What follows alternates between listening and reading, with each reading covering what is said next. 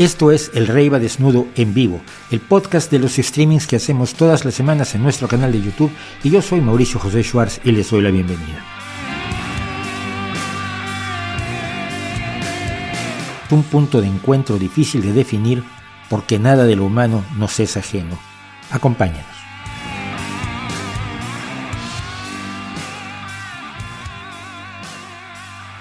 Pues buenos días, buenas tardes, buenas noches, buenas las horas que sean, donde quiera que ustedes se encuentren, que lo estén pasando muy bien, niñas y niños, perritos y gatitos, brothercitas y sistercitos. Esto es la revista semanal de Arriba Desnudo. Yo sigo siendo Mauricio José Schwartz y ustedes no. Como decía, ¿quién decía? No sé, era, era un, un presentador de Saturday Night Live que decía, yo soy fulano tal y ustedes no. Bueno, pues es hora de compartir un poco de cosas, compartir algunas ideas, recorrer algo de lo que pasó en la semana, que en la semana pasaron cosas a montones, y invitarle a usted a que piense un poco y a que piense un poco distinto de cómo algunos quieren que usted piense que es eh, esa, rebeldía que a mí siempre me, ha provocado una cierta preocupación, la rebeldía de, pre, preempaquetada, la rebeldía de, mira, si tú dices esto y agitas este, esta pancarta y, dices este eslogan, ya eres así como, wow, súper rebelde. Y en la mayoría de los casos no es cierto, ¿no?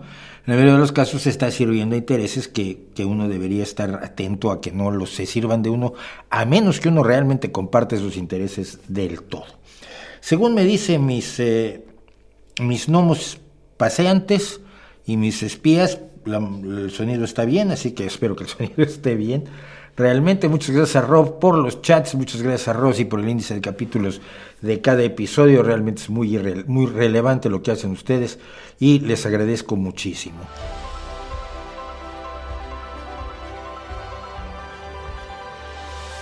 Primero vamos a pedirles que nos apoyen, necesitamos su apoyo en Patreon, en, en PayPal. Ya vieron que tenemos, por cierto, nuevo, nuevo juguetito en, en, el, en la decoración de aquí. Este está a ver si lo tengo aquí. Eh, eh, eh, ahí está. Un reloj daliniano. Lo malo es que no tenía yo batería para él, o sea que va a estar a las 7 de la noche todo el resto del día. Pero es un reloj daliniano muy bonito y muy barato que conseguí. Me gustó muchísimo. No es que yo sea muy. Yo soy fan de la pintura de Dalí, no de Dalí como persona. Me parece una persona bastante desagradable. Sobre todo por, la, por su enorme narcisismo, ¿no? El otro día alguien dijo una frase que se me quedó porque me parece muy relevante. Hay gente que quiere ser alguien y hay gente que quiere que pasen cosas. Eh, y, y, las dos me parece que son legítimas, ¿no? Pero yo me quedo con la gente que quiere que pasen cosas. Nelson Mandela lo que quería era que pasaran ciertas cosas, no hacerse famoso él y, y tener glorias él. Otras personas buscan la gloria, me parece muy bien, y que lo hagan y que lo hagan bien, y si lo hacen con honestidad y con decencia y con el trabajo, pues que lo disfruten, que les vaya muy bien. Pero yo soy de los que creen que las cosas deben pasar, que es bueno que pasen cosas, pues por eso algunos de los que son muy narcisistas, pues no son de mi, de mi gusto. Bueno, arriba a la izquierda tienen ustedes el símbolo de Patreon. Patreon es la, el sistema, la plataforma mediante la cual ustedes pueden apoyar a este canal, haciendo una pequeña aportación, o no tan pequeña, tampoco están obligados a que sea pequeña, una aportación mensual a, las, a los gastos que tenemos en este canal y a mi sueño dorado de vivir solamente de este canal y no de todas las demás cosas de las que vivo, que son muchas. Y abajo a la izquierda, abajo a la derecha, perdón, PayPal, que ahí pueden hacernos una aportación por una sola vez y la vamos a agradecer muchísimo, muchísimo, muchísimo, por supuesto.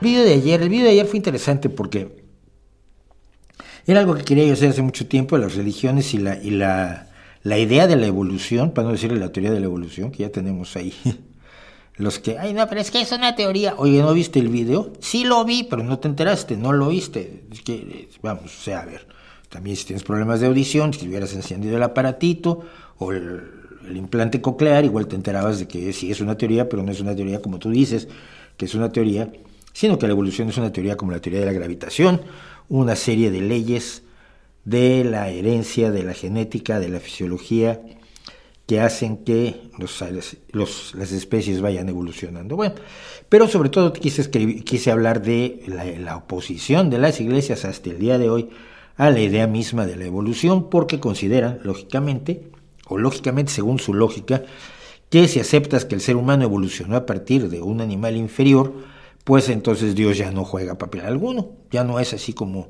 en el octavo, en el sexto día Dios dijo, hagamos al hombre, y lo hizo y ya, ¿no? Magia. Sino que somos producto de procesos naturales, materiales, reales del universo. Y eso a muchos les molesta muchísimo porque les gusta sentirse especialitos. Yo creo que lo especialito no, no, es el origen de uno, si es, somos primates eh, glorificados, como digo en el vídeo, somos primates y se acabó, pero ¿qué podemos hacer con esa calidad de primates que tenemos? Podemos hacer cosas maravillosas, cosas deleznables, y eso es lo que en última instancia nos debería dar valor y no si nos creó un dios del Oriente Medio o nos creó un dios de otras, otros espacios y otros lugares en Europa del sur o del norte, ¿no? Entonces, pero se ha, sido divertido la, reacción de mucha gente en este sentido. Así que las religiones contra la idea de la evolución, que por cierto, llevamos en este momento 18 mil visualizaciones, que es pues un bastante por encima de lo habitual, lo cual me indica que el, asunto era de interés para, para ustedes.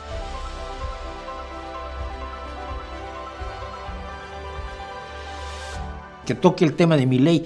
Al regresar del corte a las ocho y media de la noche, dedicamos un largo, largo espacio no a todo, porque el tío habló 23, 27 minutos, 23, bueno, habló más de 20 minutos.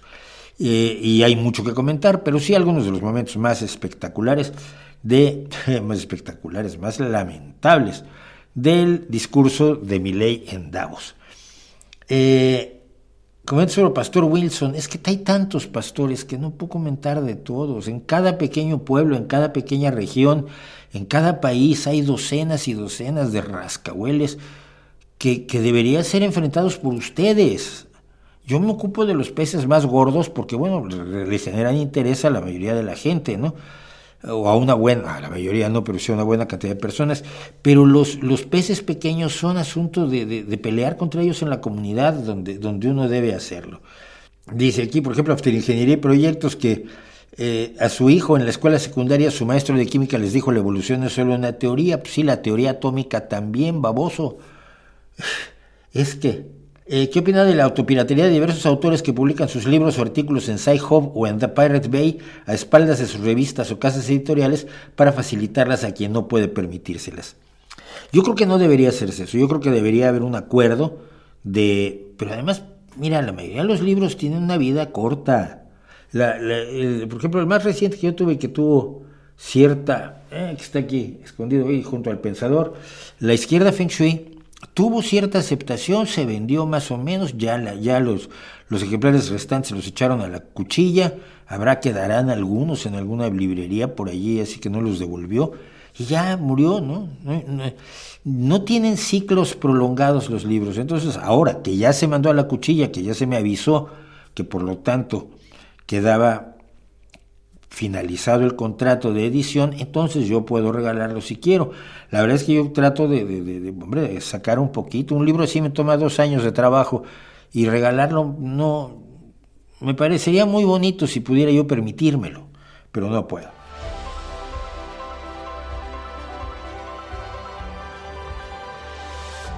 Hay un tema que me inquieta como ateo, dice Villanueva Echeverría Francisco, y es lo que pasó con la lista de Epstein y Stephen Hawking. ¿Qué pasó con Stephen Hawking? que una vez se subió al avión de un famoso potentado que tenía relaciones con miles de personas por todo el mundo. ¿Y? Si tú a partir de eso lo estás acusando de pederastia, estás dando un salto muy violento. Es decir, el que alguien, Epstein tenía relaciones con muchísimas personas por sus negocios, por su vida social, eh, por, sus relaciones personales, y no todos compartían con él la delincuencia, el crimen brutal de, de, pederastia que cometía. ¿no? Nadie invita a todo el mundo a su, a su, a su, mundo delictivo. Hay, habrá un grupo selecto de personas que hayan participado en él y que por supuesto deben ser localizadas y perseguidas y encarceladas. Pero no puedes sacar como conclusión que porque apareció en una lista de que una vez viajó en el avión o lo invitaron a, dar una charla o simplemente lo que hacen los ricos. a mí me llegó a pasar, te invitan porque así se, dan lustre. Ay, mira, soy amigo de fulanito, de Mauricio, pues, soy poca cosa, pero los, los, ricos poca cosa a veces me llamaban, ¿no? pero sí, oye, fíjese, oiga, ¿por qué no? Mire, dígale a Hawking que venga y que se venga a pasar unos días aquí a, tomar el sol y me tomo una foto con él y entonces ya digo que soy amigo de Hawking. No, me, no, no hay ningún motivo para creer que todas las personas que están implicadas en las listas famosas de, de Jeffrey Epstein hayan participado de sus delitos y es una barbaridad incluso concluirlo.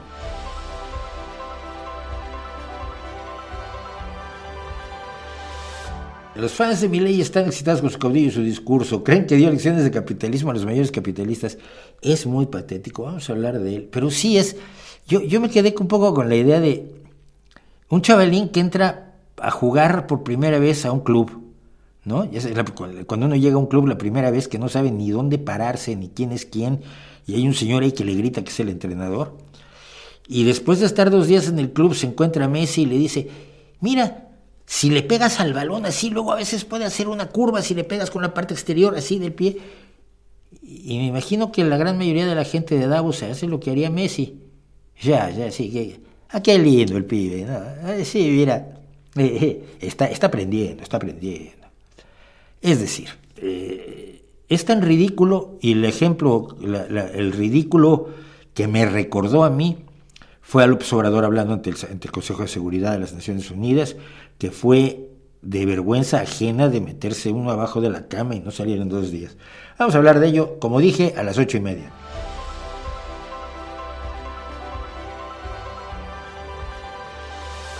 Hay críticas a Pedro Sánchez sobre que su presencia en Davos es innecesaria porque los empresarios lo detestan, que solo va por figurar. ¿Sí? Pues qué bien. Pero es que no es solo una cosa de empresarios y los empresarios, ¿cómo lo van a detestar? A ver, ¿quién te dijo eso?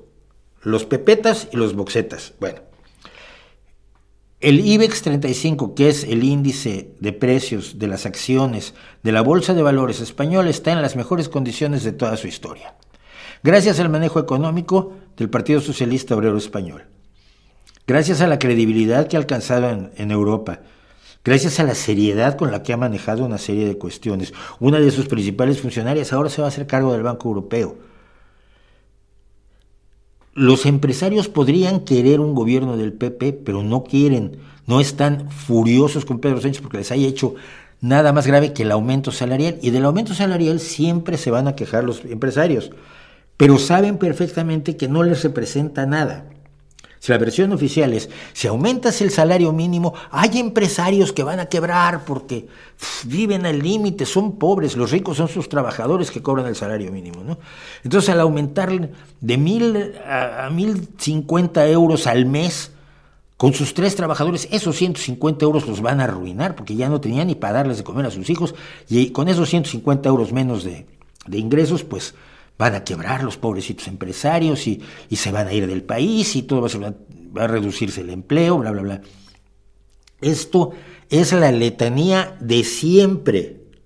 Siempre lo dicen. ¿Sabes cuándo ha ocurrido? Nunca.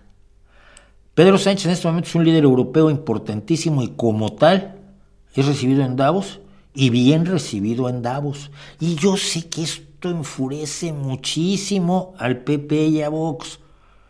Pero por favor ya deja, dejemos a un lado este sesgo, esta, esta absoluta asimetría que tiene la, la mayor parte de la prensa española con respecto a la realidad. La mayor parte de la prensa española es de derecha, ¿sí?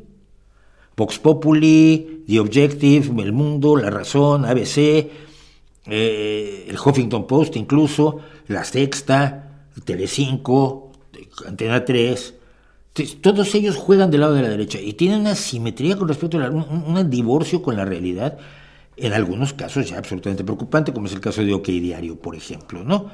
que es un, periódico absolutamente de fantasía. Pero los periódicos que más o menos se ubican en la izquierda, como Público y, El Diario, tienen otra simetría con respecto a la realidad, ¿no? Eh, el, diario, no saben en qué, agujero meterse, porque ahora Podemos está en franca liquidación, ¿no? todavía se les acaban de ir otros 122 en Galicia, en Galicia. Eh, pero pues, Sumar son amigos, entonces Sumar está en el gobierno, entonces Nacho Escolar quiere tirarle al PSOE, pero no puede muy bien como antes podía cuando, cuando él y Pablo le tiraban al PSOE, para eso existía el diario, ¿no? Eh, y público, bueno, público es de Roures y por lo tanto es, el, es donde están Pablo y, Monedero cobrando, y bueno, toda la recua que, que, rodea a Pablo. Y entonces también tiene una simetría con respecto a la realidad. Y el país es el único que medio se mantiene. Pero no me digas que el país es un periódico de izquierda, porque no lo es. Pero bueno, es el que mantiene cierta credibilidad, es el que, que menos sesgos exhibe todos los días. Menos sesgos no, es, no exhibe sesgos. Entonces, por favor, no sé, eso de que los empresarios están enojadísimos con Sánchez. ¿Quién? ¿Dónde? ¿A qué hora? ¿Qué empresarios? Dame los nombres de los empresarios y me qué dijeron. Y de pronto desaparecen. Porque en general, y todo esto durante la anterior legislatura, el Consejo Empresarial eh, acordó sin mayor problema y negoció un montón de cosas con el gobierno, que es como debe de ser. Ah, en fin.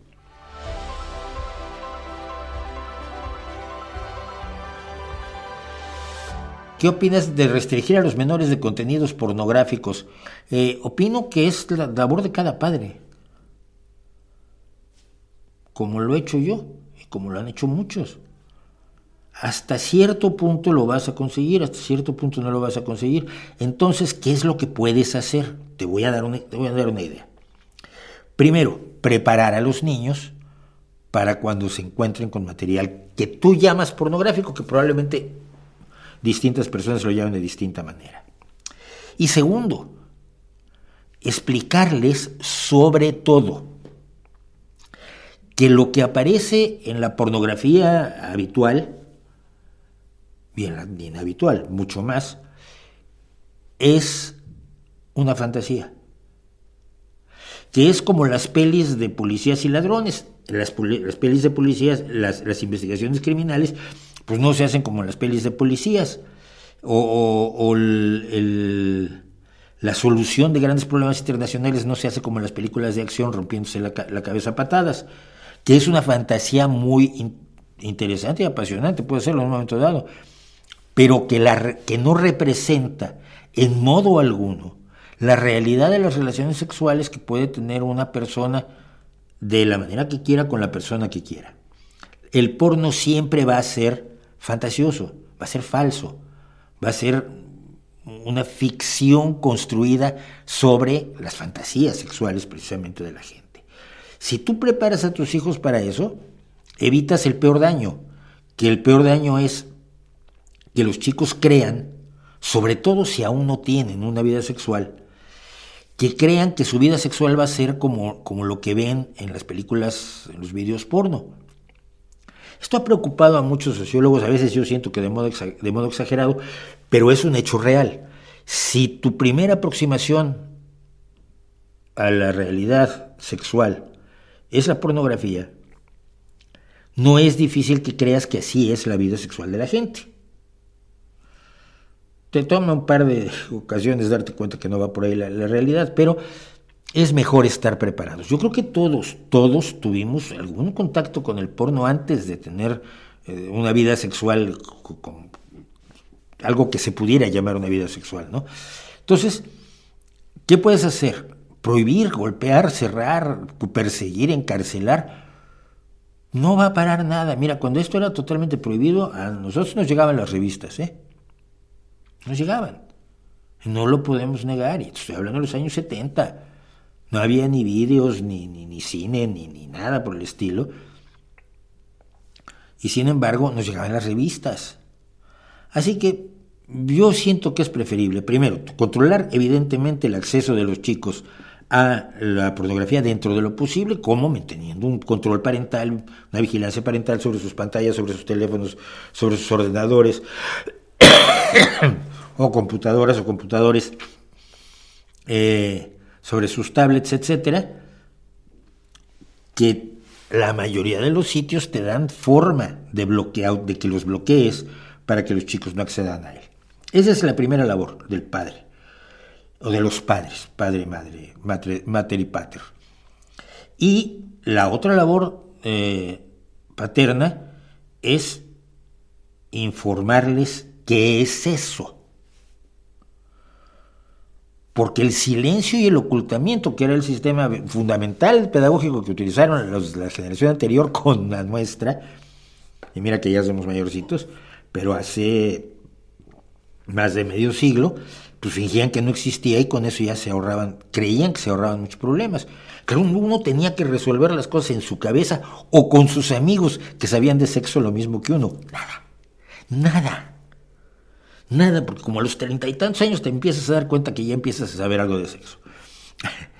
Entonces, eh, yo creo que esa es la, aproximación correcta, ¿no? Eh, hay un fenómeno real y hay un fenómeno real que hay que abordar y la mejor manera de abordarlo para mí es esa. Igual estoy equivocado.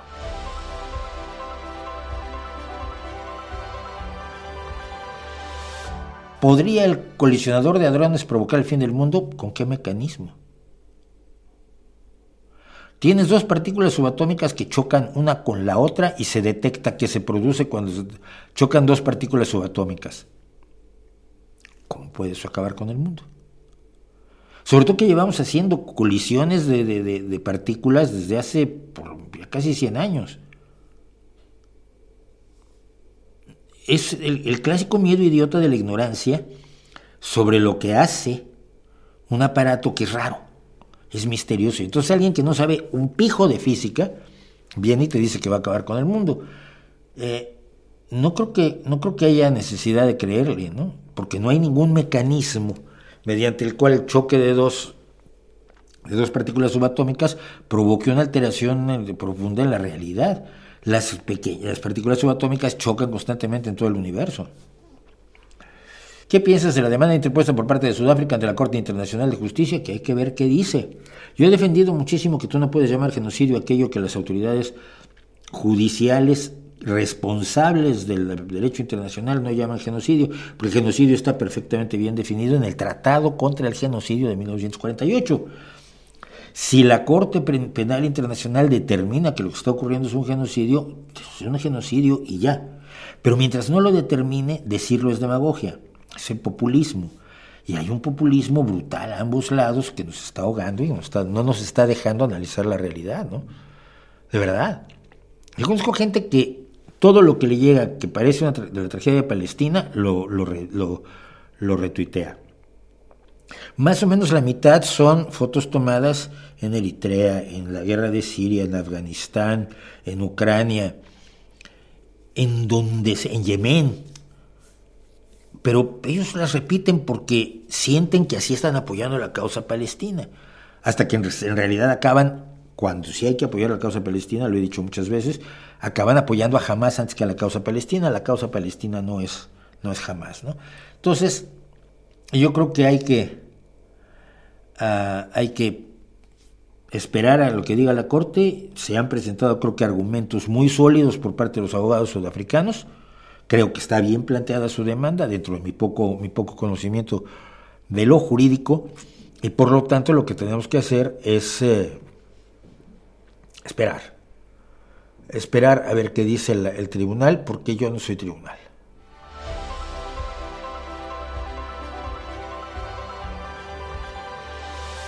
Mauricio no lo sabe todo y no sigue todas las tendencias. ¡Oh! ¡Oh! ¡Oh! Bien cierto. Pero mira, vamos a empezar así. Vamos a empezar con eso. Ah, voy a darles Ojo, ¿eh? es porque los quiero mucho, porque somos 191 personas apenas y 90 ya les gustó, pero hay 98 a los que todavía no deciden si les gusta o no esto. Pero les voy a enseñar cómo hago yo para ser experto en todo. O por lo menos dicen que soy experto en todo, no lo sé, yo no, tampoco lo que vería así, ¿no? Muchísimas veces cuando me preguntan cosas digo no tengo idea, no sé, no estoy informado, no está dentro de mi de mi universo conceptual en este momento y chao, y no, no digo más. Pero mucha gente está preocupadísima y en los comentarios de los vídeos lo encuentran constantemente. ¿Por qué opino de todo? De todo. No, no es cierto, opino de todo, insisto, hay cosas que digo no tengo idea. pero creen que opino de todo. Y que, y que yo me creo experto en todo y lo sé todo. ¿Saben cómo dar esa impresión? Pues miren, les voy a dar una serie de secretos, pero no se los cuenten a nadie. Punto uno, infórmate la realidad a tu alrededor, no hoy. Si a lo largo de, sé, 30, 40, 50 años estás al tanto de la realidad y te preguntas cosas sobre lo que te, sobre lo que ves, sobre lo que vives, sobre lo que lees, sobre lo, lo que te cuentan, y te haces preguntas y buscas resolver esas preguntas, adquieres algo que en, mi, en la antigüedad se, perdón, se valoraba muchísimo y ahora pues creo que ya no se valora para nada, que es cultura general. La cultura general es lo que te permite, por ejemplo, si te preguntan sobre el complot para asesinar a Julio César, saber que hubo un complot para asesinar a Julio César, primero, que esto, que esto ocurrió en los idus de marzo y que ocurrió a la entrada del Senado romano. No te tienes que saber la fecha exacta, ni cuáles fueron los senadores que participaron, ni a cuántos de esos senadores después fueron asesinados por los herederos de, del César, de Julio César, ¿no? Pero sabes que existió el fenómeno, sabes que ocurrió y tienes un esqueleto de información suficiente como para luego ir y buscar en el ordenador, en Google, en Internet, la información más sólida que haya respecto del asesinato de Julio César.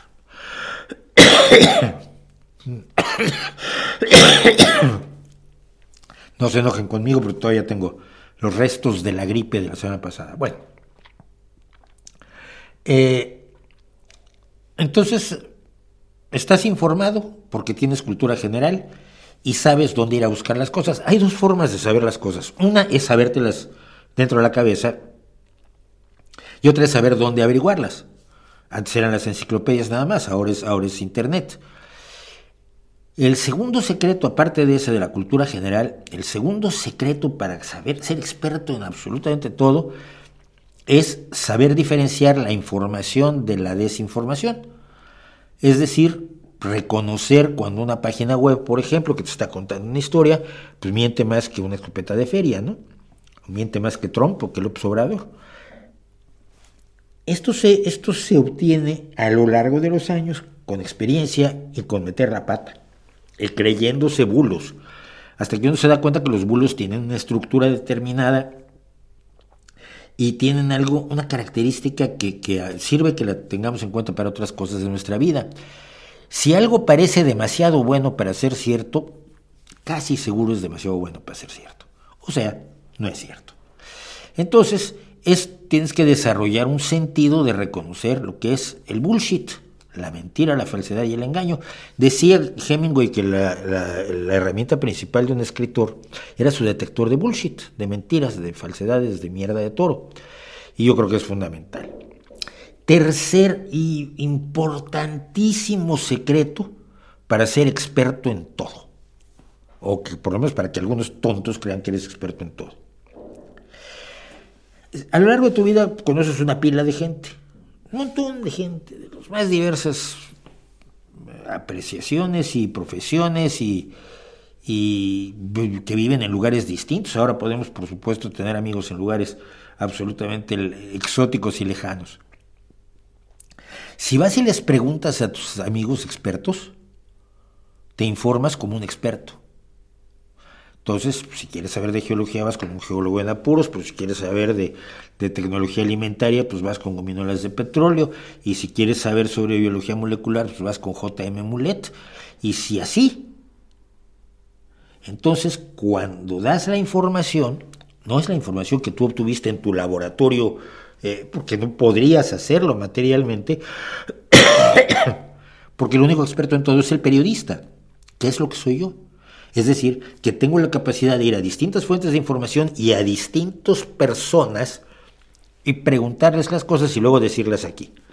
Y cuando las digo aquí, no falta el tonto del bote que diga, ay, esto Mauricio, ¿cómo lo averiguó? ¿Que acaso hizo el experimento? No, no seas tonto.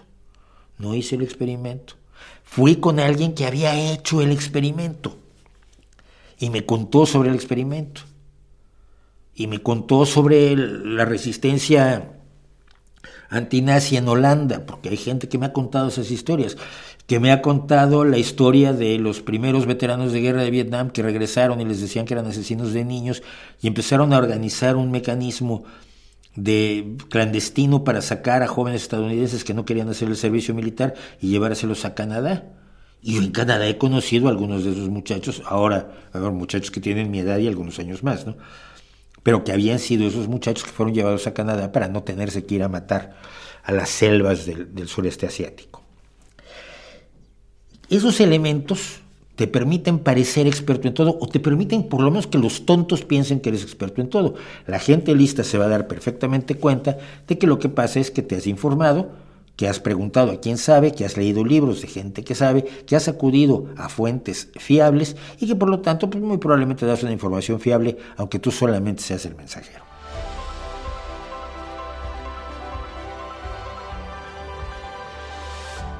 Esta semana se nos casó Jacinta Arder, Jacinda Arden. Pues sí, yo pienso, yo pienso que en parte ella quiso dejar la, la política, porque ya tenía su compañero, tenían una hija, eh, pero me encantaría que estuviera en política. Yo la veía ella como presidenta de la Unión Europea, de la Comisión Europea.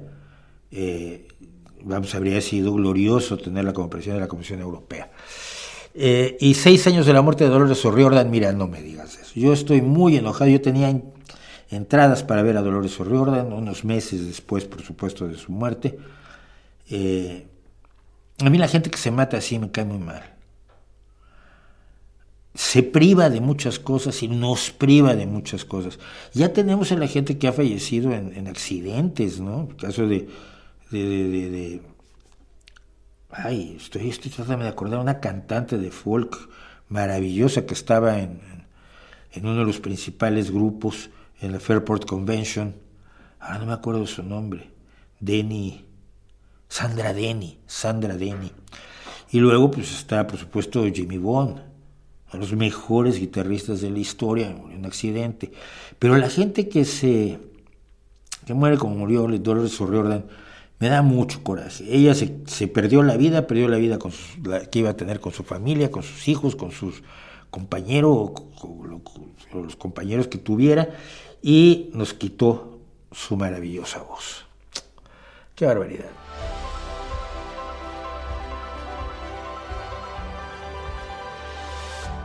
¿Cree que la inteligencia artificial, esto ya me lo dijiste, la inteligencia artificial tiene la capacidad de democratizar? No, no democratiza absolutamente nada. Hace animación de forma más barata con menos gente y de menos calidad, punto. ¿Y qué chiste tiene ver algo animado por inteligencia artificial? Tú que no sé si nunca has visto un, una banda de música robótica. Hay una banda de música robótica por allí que tiene su baterista, su bajista y su guitarrista. Y la guitarra son pues, unos dedos mecánicos que tocan exactamente lo que tienen que tocar y otros dedos que oprimen las cuerdas que tienen que oprimir. Y la, batería pues, le da lo que tiene que pegarle cuando a la caja, al, tom, al tom de aire, al crash, al rider, todo lo hacen perfecto. Una y otra vez, ¿eh? No fallan. No se, los, le cae el, palillo, la baqueta de la, batería, o se le zafa el talí de la guitarra, o se le rompe una cuerda. A veces se les rompe cuerda, supongo. Eh, eh, es una banda maravillosa, toca exactamente la misma canción, exactamente igual siempre. ¿Y a quién le interesa oírla? Pues a mí no. Mírame la imperfección humana la nota fallida, el salir del lío que te metiste porque se te olvidó el, verso de la canción que llevas 20 años cantando. ¿Qué pasa? Lo que pueda hacer la inteligencia artificial de manera más barata y con menos gente es irrelevante, no tiene, es una novedad. Y entonces el primer, los primeros cortos animados así los ves y dices, ay, mira, qué interesante. Y ahora vamos a hacer el Ciudadano Kane o, Casablanca en inteligencia artificial. No jodas, no, no, no funciona.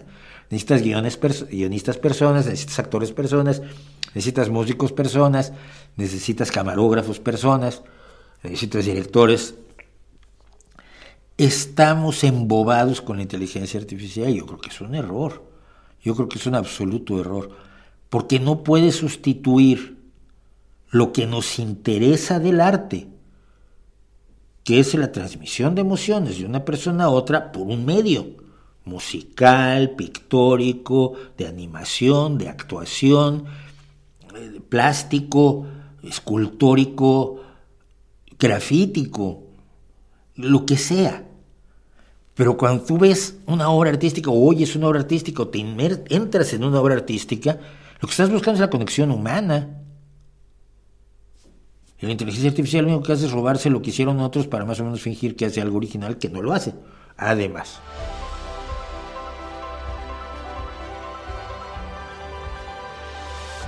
Dice Sergio, ¿sabes algo? ¿Un mundo nos vigila de un tal Pedro Ferriz? Sí.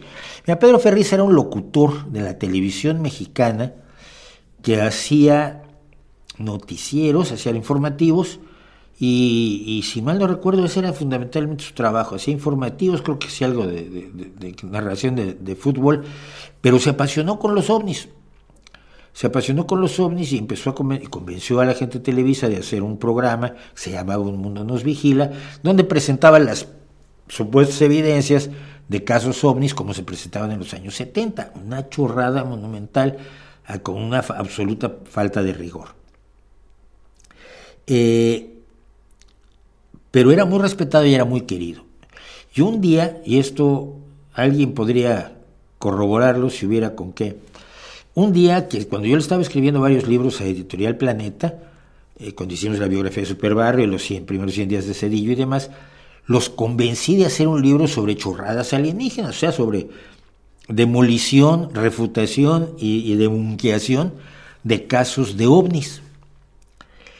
Y, bueno, el editor, hay un montón de editores que trabajan en Planeta, lógicamente, cada uno tiene su, su, su espacio de libros y de autores y no me acuerdo quién era quien ya había yo convencido de esto, íbamos a firmar el contrato, siempre firmaba el contrato en la misma oficina en, Planeta México, y entró el director de Planeta y dijo, no, opera, no se puede firmar ese contrato. ¿Por qué?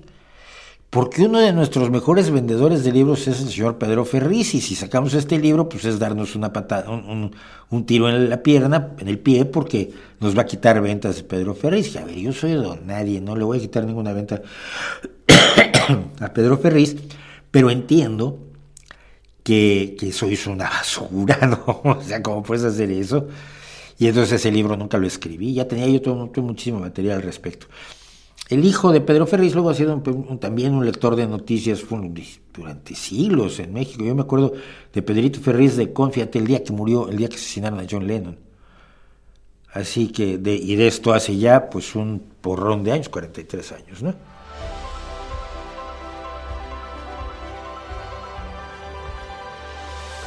¿Qué tan cierto lo del gen egoísta de Dawkins? El gen egoísta es una metáfora no es que el gen sea egoísta, yo quiero para mí. No.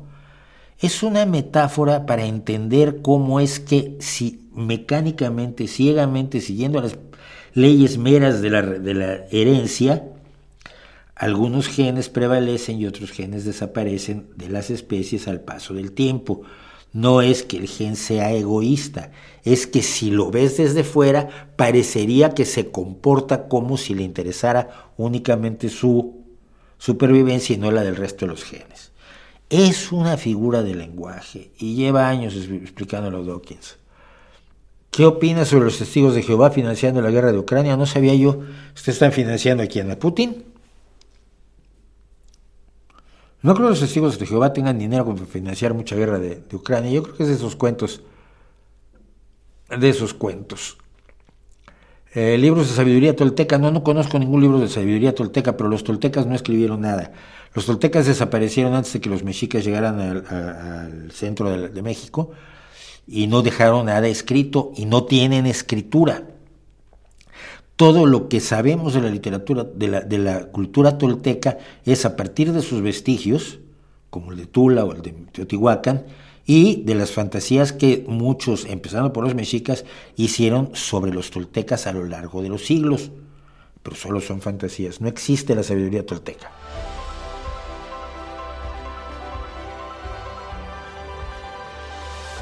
Patreon fue inventado por un músico que nos ha recomendado mucho, es dato, sí, eh, ahora no me acuerdo su nombre, pero es el, la mitad de Pomplamoose. Eh, cuya mujer, Natalie, es una maravillosa cantante, sobre todo cuando canta en francés, es fuera de serie. ¿Qué le diría a quien tacha de vago a una persona por rechazar un trabajo en condiciones precarias? Que no le estoy escuchando y que no me moleste y que se vaya a, dejar, a darla a otro lado. Nada más, no hay mucho más que hacer. ¿Piensas que El Salvador es un lugar más seguro y mejor lugar para vivir antes o después de Bukele? Creo que El Salvador es un lugar más tranquilo ahora que antes, por supuesto, eso es un hecho. Lo que no sé es qué tan seguro va a ser cuando 60 mil personas que han sido maltratadas, humilladas, matadas de hambre y de sed, deshumanizadas hasta el extremo, salgan de la cárcel. Yo me temo que muchos van a salir a la venganza. Porque cuando tú en vez de justicia haces venganza, y lo que ha hecho Bukele es una venganza, así sea social y así sea muy apreciada por la población, se ha vengado de la barbarie de los delincuentes sobre ellos, la venganza genera venganza. Y se crean ciclos de venganza que venganza y venganza. Más datos en el Oriente Medio entre Israel y, Palestina. ¿no? Según científicos sociales de TikTok, el no sentir atracción por alguien trans es resultado de traumas, ideología y discriminación. ¿Qué opina usted? Que ni son científicos sociales, ni mucho menos que no les hagas caso. ¿Qué van a saber de la complejidad de la atracción humana? Yo no creo que, nadie esté mucho para, para pontificar al respecto, ¿eh?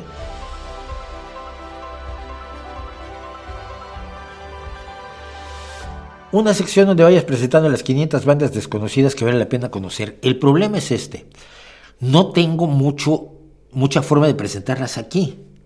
Te puedo dar su nombre y no te va a decir nada y luego lo, puedo poner aquí en pantalla, lo vas a tener que copiar pero no te va a decir nada y no puedo poner su música porque tenemos problemas de copyright.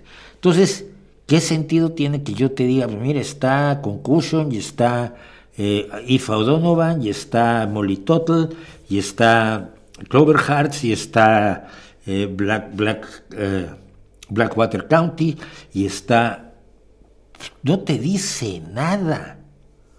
Entonces yo no creo que se pueda hacer aquí. Yo creo que tienes que ir a Twitter y buscarlas y yo esta semana tengo que poner otras 100. Llevo 300 apenas, ¿eh?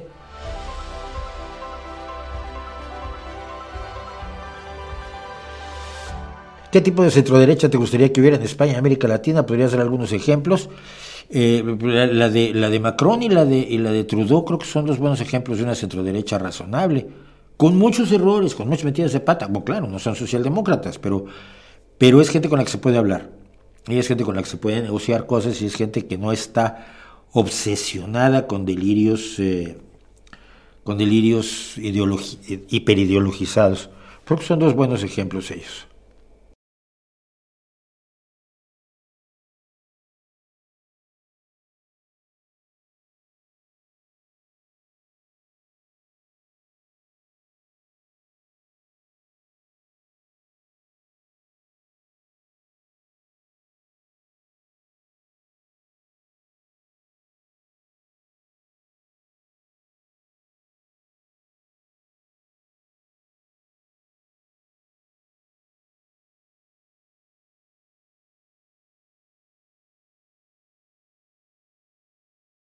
¿Crees que Vox desaparezca como Podemos? Creo que eventualmente, pero todavía va a dar lata. Es eh, porque Vox ahora se sube a, una tendencia internacional de, la ultraderecha, ¿no? Del neonazismo. Entonces, eh, creo que Vox tiene en este momento más recorrido que Podemos. Podemos está en absoluta liquidación.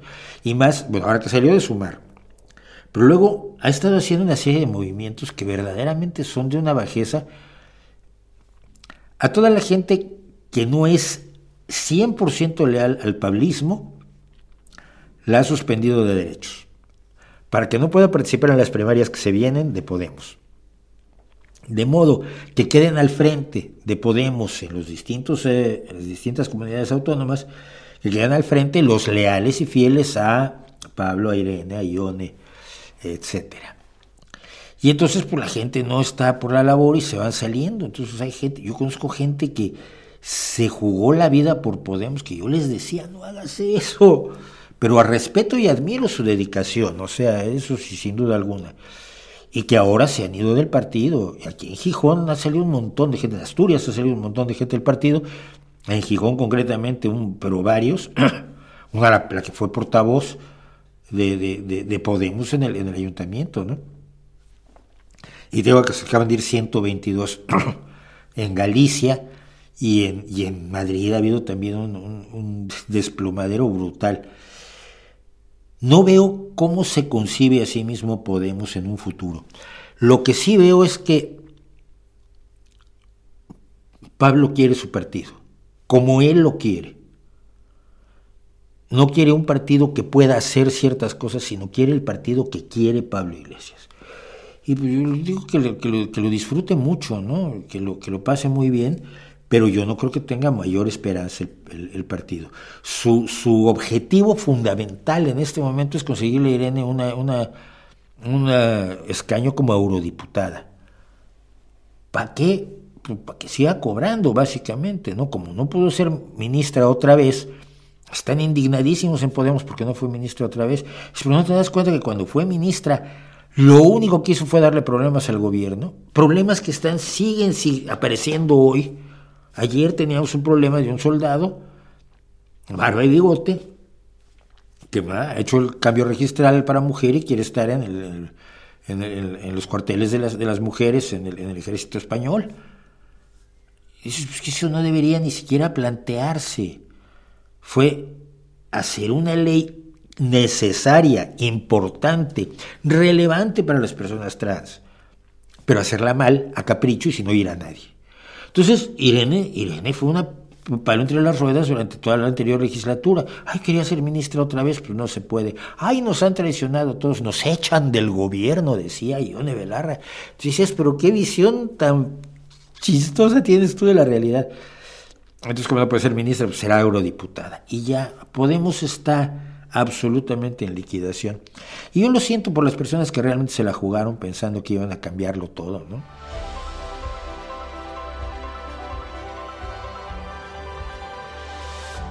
Vamos a contar las primarias de Donald Trump, porque estamos en primarias en Estados Unidos eh, y eh, pues Donald Trump ganó en Iowa, ganó, pero por mucho, uf, ganó el 51% eh, de los votos en Iowa, ¿cuál es tremebundo? Es indica pues que la no bueno, no indica nada de lo que la gente cree que indica por lo siguiente, porque el 51% que obtuvo Donald Trump fue el 51% del 14,4% de todos los republicanos registrados en Iowa.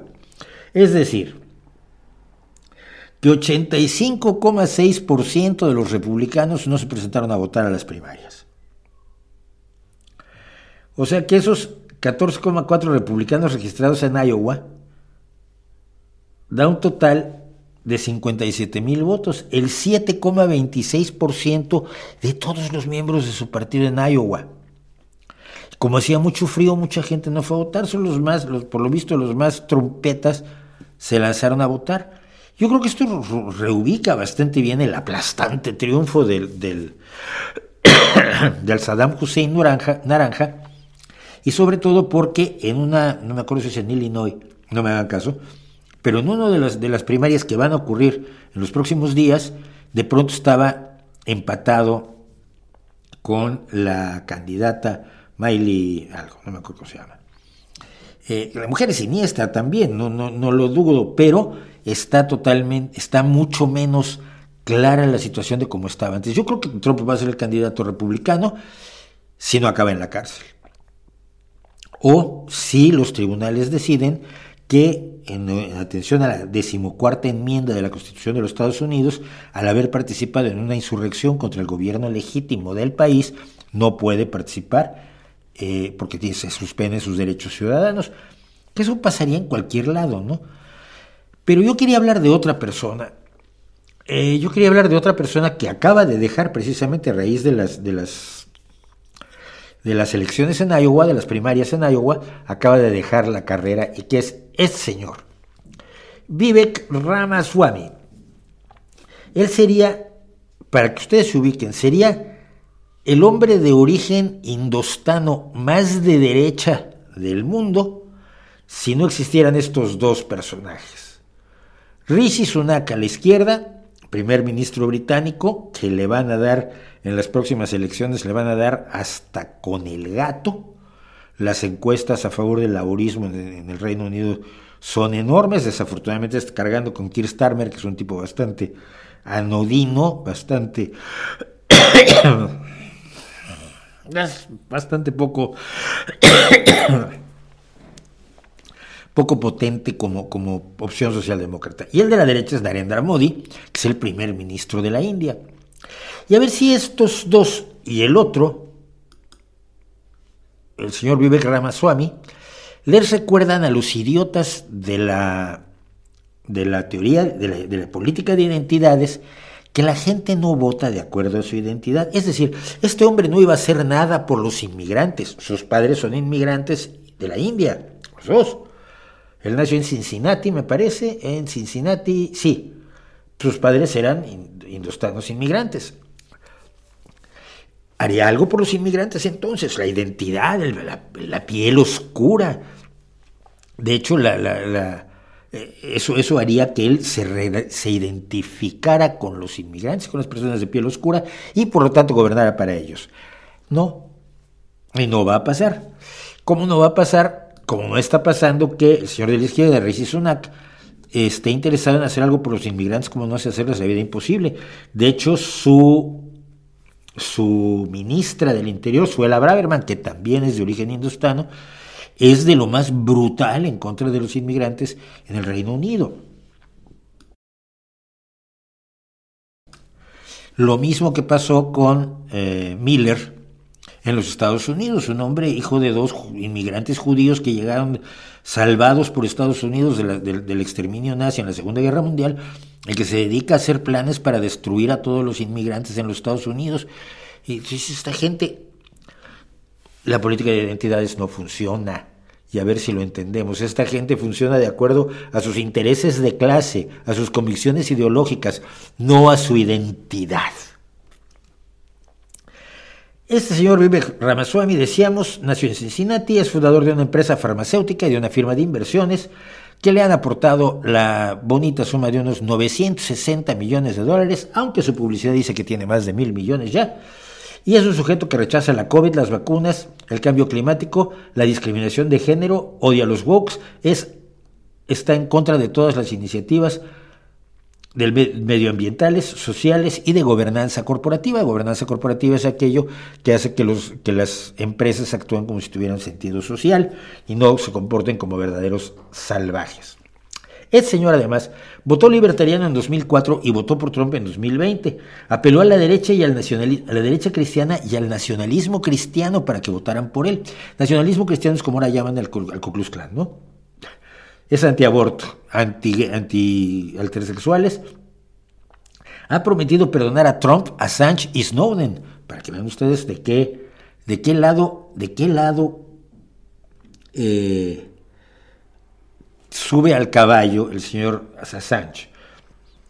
Eh, prometió eliminar organismos autónomos como el Departamento de Educación, el FBI, la ATF, el, Servicio de Impuestos de los Estados Unidos, la Comisión Regulatoria Nuclear y la Administración de Medicamentos y Alimentos, la FDA famosísima, porque hay que, hay que echarlos a todos y aumentar la edad del voto hasta los 25 años para que los chavales no anden votando cosas de izquierda. Ah, una de sus propuestas también era atacar militarmente a México para acabar con los cárteles de la droga y cree en la conspiranoia del gran reemplazo.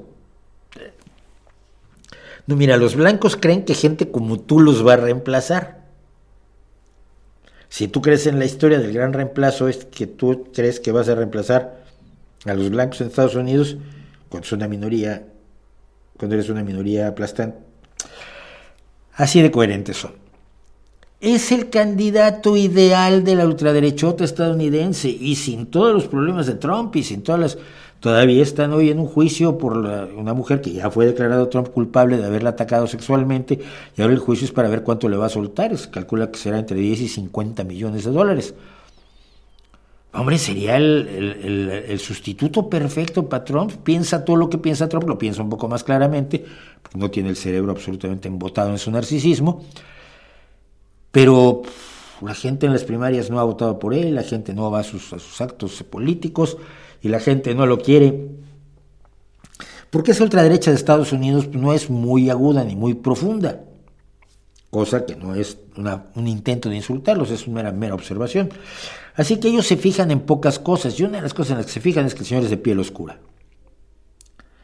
Y si es de piel oscura, ese es hindú, realmente se llama, dice que es monoteísta hindú, pero los poco listos votantes republicanos han decidido que no.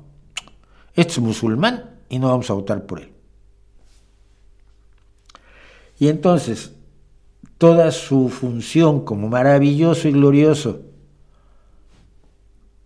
señorito de la ultraderecha, dispuesto a hacer la vida imposible a todo lo medianamente progresista y de avanzada que haya en su país, pues ha tenido que retirarse de la, de la, de la carrera presidencial, porque quedó en quinto lugar en Iowa, creo que con el 5% de los votos o algo así absolutamente despreciable, y se ha ido a su casa a apoyar a Donald Trump. Esto es lo que hay en Estados Unidos. La forma en que valoran a la gente. Recuérdelo usted, porque es como decía una señora que yo quiero muchísimo. A creencia de gente pendeja.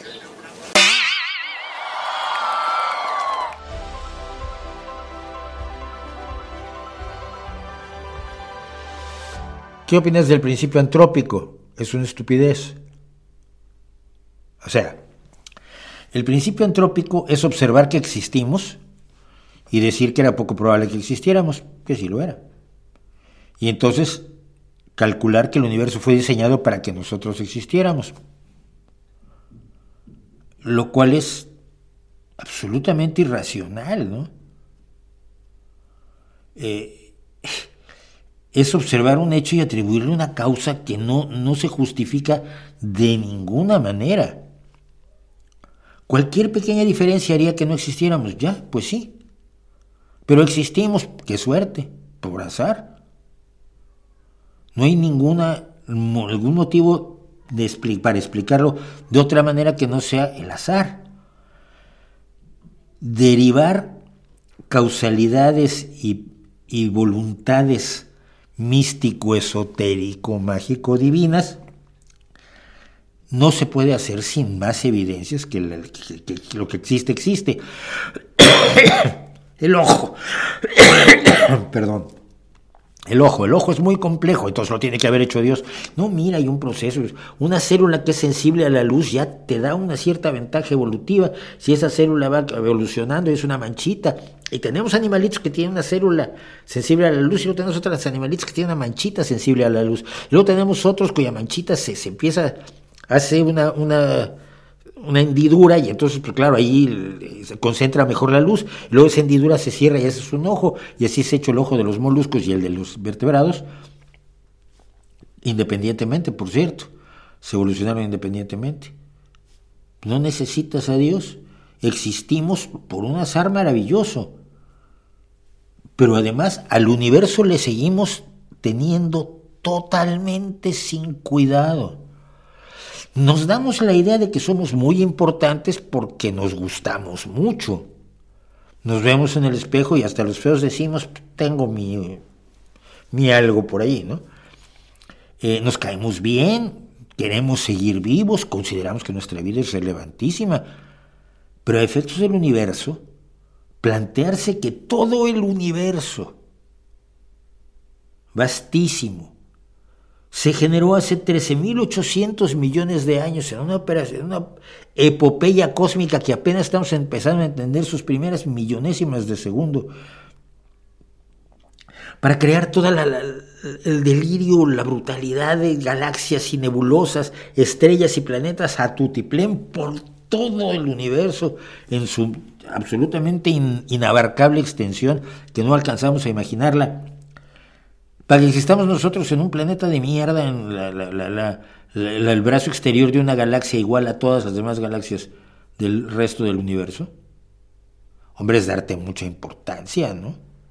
Digo, es darte mucha importancia. Ya nada más falta ir de allí, ya, no, ya pasar de la especie al individuo. Todo eso ocurrió para que yo pudiera hacer mis streamings de los jueves. Ah, por favor.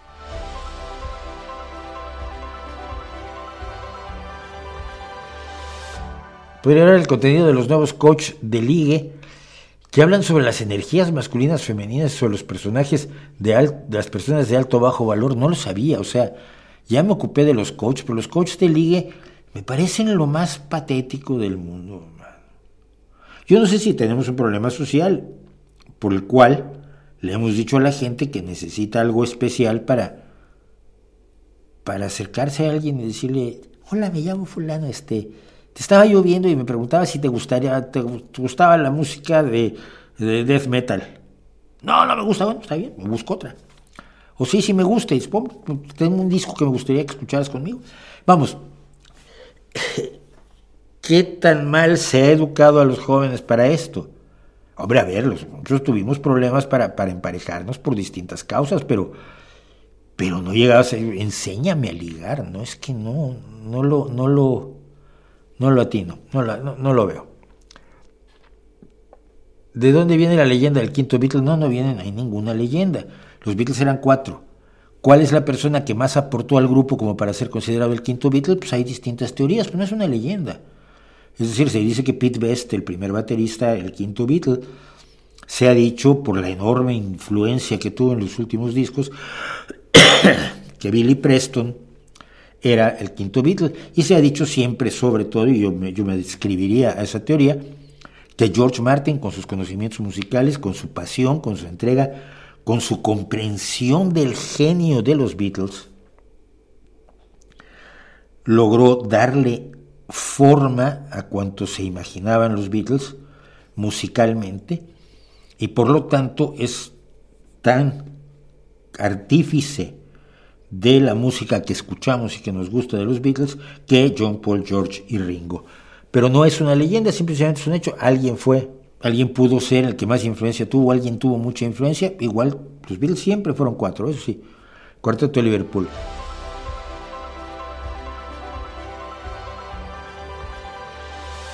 Vietnam fue un experimento de guerra, estudia Vietnam. Vietnam fue un, una colonia francesa que se trató de independizar, que luchó una guerra de independencia pero en esa guerra de independencia los que iban a ganar eran los comunistas y como los comunistas estaban en guerra contra el resto de Occidente, en la famosa Guerra Fría de la que deberías estudiar un poco, Estados Unidos intervino en la guerra para impedir que los comunistas se apoderaran de Vietnam, entrando a fines de los años 50 en un enfrentamiento bélico absolutamente ridículo y absurdo, en el cual, que además no podía ganar, que no tenía ningún sentido, eh, que no era un experimento, era parte de la Guerra Fría, era parte de muchos enfrentamientos que en todo el mundo se estaban dando directa o indirectamente entre la Unión Soviética y Estados Unidos, y que terminó en 1975 cuando Estados Unidos perdió la guerra.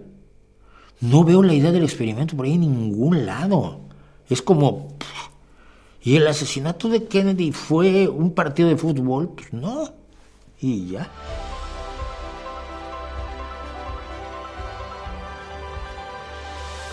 Vamos a hablar de esto. La estupidez, desde la Florida hasta los Andes. La Florida, la costa atlántica, la península de los Estados Unidos en la costa atlántica y los Andes en la costa del Pacífico, en el sur, entre Chile y Argentina, y, cortando todo el resto de América del Sur, los Andes, una de las cordilleras más impresionantes del mundo. Y desde uno a otro lado, la estupidez en pleno. Vamos a ver qué ha pasado. Esto es una ley que promovió De Santis, el, el gobernador de Florida, y que es el otro candidato, por cierto, que está en la, en la lucha por la candidatura de...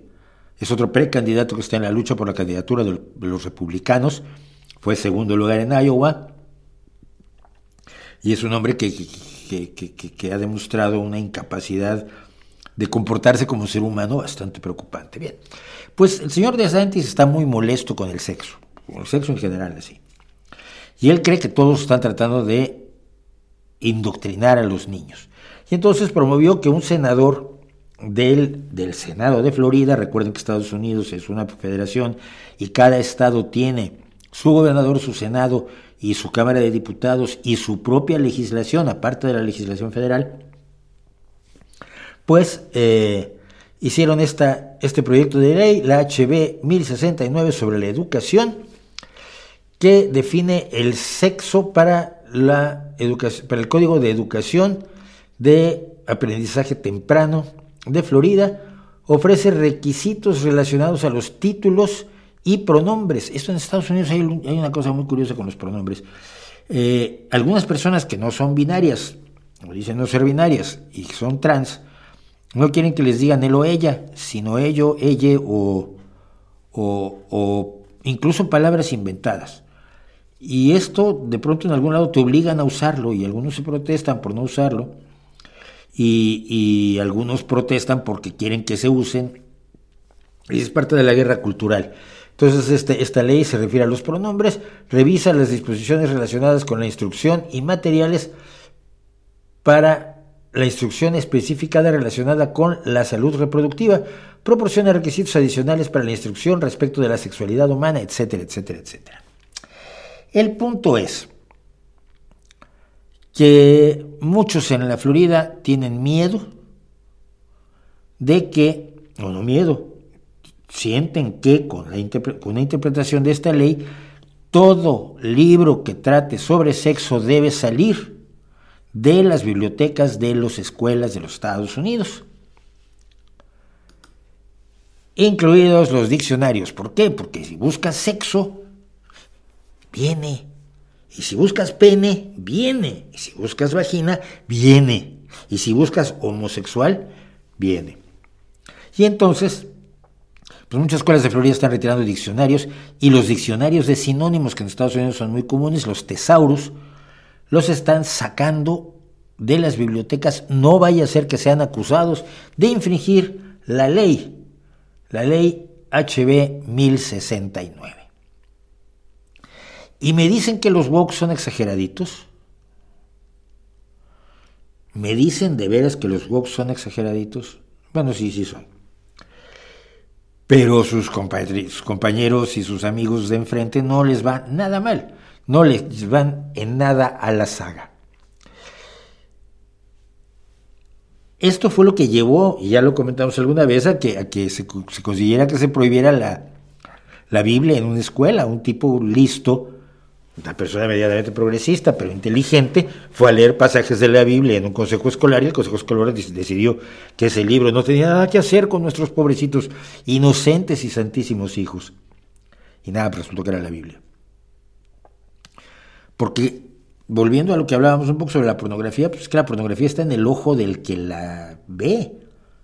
Lo que, es pornográfico para uno puede no serlo para otro. Pero en fin, esa es la historia. La derecha estadounidense es tan ridícula como los wokes, estos de los que tanto se habla, que yo, como digo, hay cosas, hay cosas que me parecen razonables en el wokismo y hay cosas que me parecen inaceptables. Y entre las que me parecen inaceptables, oh hermanitos, está esto.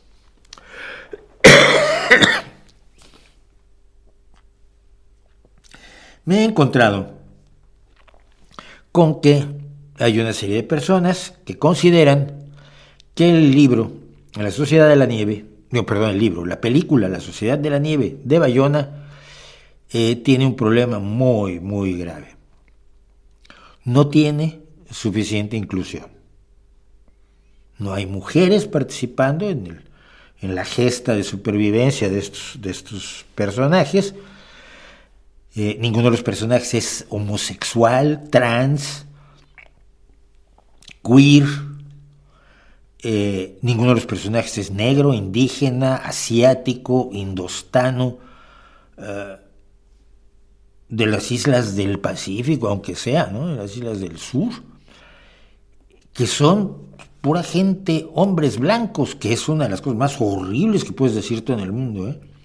Tú dices que, que, algo lo hizo un hombre blanco, ya con eso puedes descalificarlo sin tener que dar más razones. Por lo menos a ojos del sector, del sector tonto. ¿no? Y el sector tonto, como todo el mundo sabe, pues tiene una presencia cada vez creciente en nuestro mundo. Permítanme toser un segundo.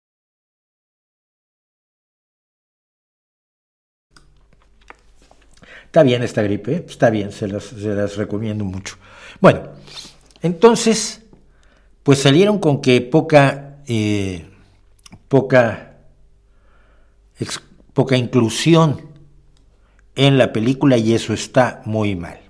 Entonces ha habido gente que se ha tomado la molestia, yo no sé por qué, pero en TikTok he visto dos o tres personajes que han tenido la paciencia de sentarse y decirles, mira, es que esto fue un hecho real. No están inventándose nada. No es una imaginación.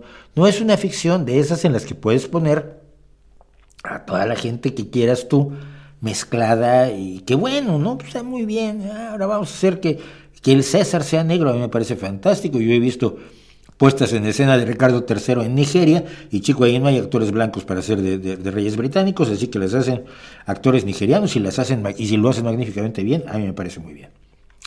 Pero cuando es un hecho real, pues el hecho real, si lo quieres, si no quieres, si quieres hacer ficción sobre el hecho real, te lo parece muy bien y podrías tener un elenco de cualquier cosa, pero si quieres ser leal a la historia y sobre todo en el caso en que ha habido ya películas como Viven lamentable sobre el caso que no tenían satisfechos a los supervivientes, a los hombres que hoy todavía viven del grupo de 16 que sobrevivieron, pues, pues es que eran hombres jóvenes, deportistas, uruguayos, de origen europeo. Así es la realidad. Y tener que dedicar un video de TikTok a explicarle esto a gente que no lo va a entender además, me parece, me parece triste. Había 40 pasajeros y 5 en la tripulación. Murieron 29. De mujeres había 4 en el avión. Dos de ellas murieron en el choque. Susana Parrado, la hermana de Fernando Parrado, quien todavía vive hoy, murió a los 8 días. Y la última que había estado ayudando a cuidar a los heridos, murió a los 17 días en la avalancha. Del el resto de, los acontecimientos ocurren entre el 29 de octubre y el 12 de diciembre, cuando salen dos de ellos a buscar ayuda, a tratar de alcanzar, habían calculaban que estaban ya en la, en la vertiente chilena y se prepararon para hacer recorrido de, si no recuerdo, 160 kilómetros, Ah, en condiciones absolutamente lamentables. Uno de ellos cuando llegó pesaba 44 kilos. Afortunadamente no les dieron de comer lo que querían en el momento, los matan. A una persona que está en esas condiciones de, de inanición le das sorbitos de sopa poco a poco y trocitos de pan pequeñitos para que su sistema eche a andar de nuevo. Un hecho real que muchos conocimos como hecho real, que yo como comenté, yo, yo participé en, la traducción al inglés de uno de los documentales sobre, sobre los supervivientes de los Andes. ¿Qué tan mal tienes que estar? Esa es mi pregunta. ¿Qué tan mal tienes que estar como para verte enfrente de una epopeya humana de estas dimensiones que implica una valoración importante sobre la vida y la muerte. Estaba uno de los chicos, me acuerdo mucho de su nombre, Noma Turcati, que se negó a comer de los cuerpos de los, de los que habían fallecido y murió poco, poco, poco antes de que estos salieran a buscar, a buscar ayuda.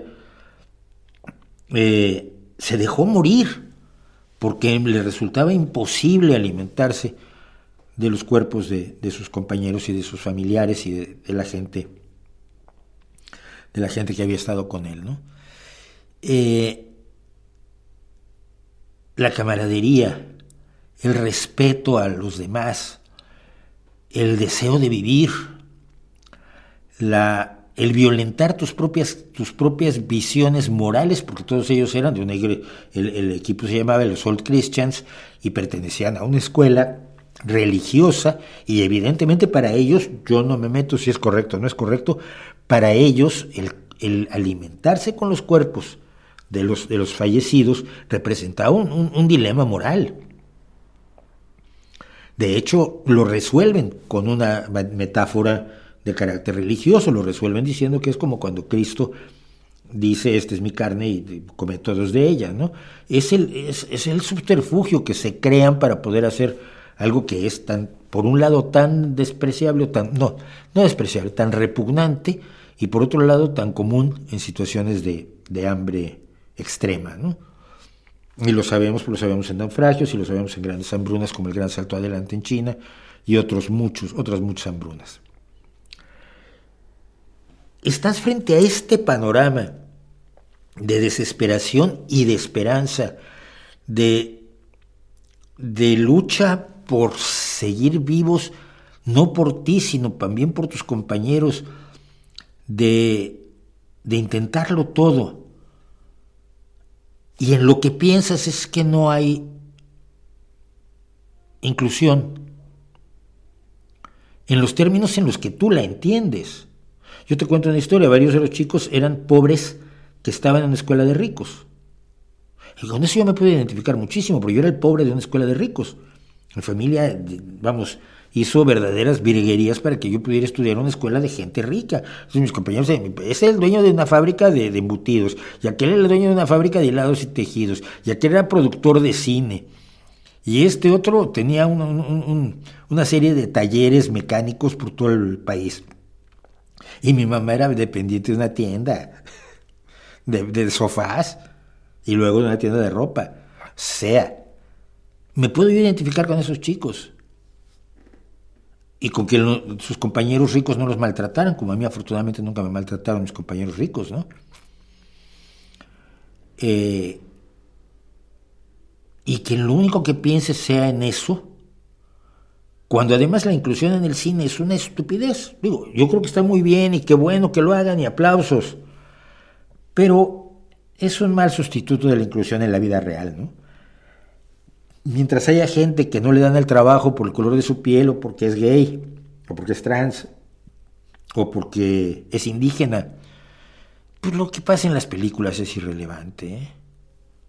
Lo que pasa en las películas da igual que puedas pensar solo en eso cuando deberías estar pensando en cuestiones humanamente mucho más relevantes porque son comunes a todos los seres humanos independientemente del tono de su piel, sus preferencias sexuales, o lo gordos o flacos que estén, o lo discapacitados o no discapacitados que estén, que aquello que nos une a todos los seres humanos en nuestra cotidiana eh, ruta por la vida y sobre todo por intentar seguir viviendo, a mí me parece que te han hecho daño en la cabeza. Que pienses en eso en vez de pensar en lo otro. Ahora igual me equivoco, ¿no?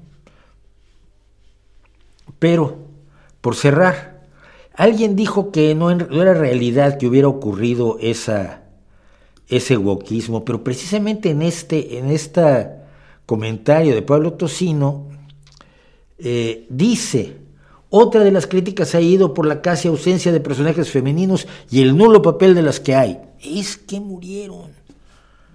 Y por la heterosexualidad de todos los personajes masculinos. Pues que eran heterosexuales. ¿Qué tiene de malo?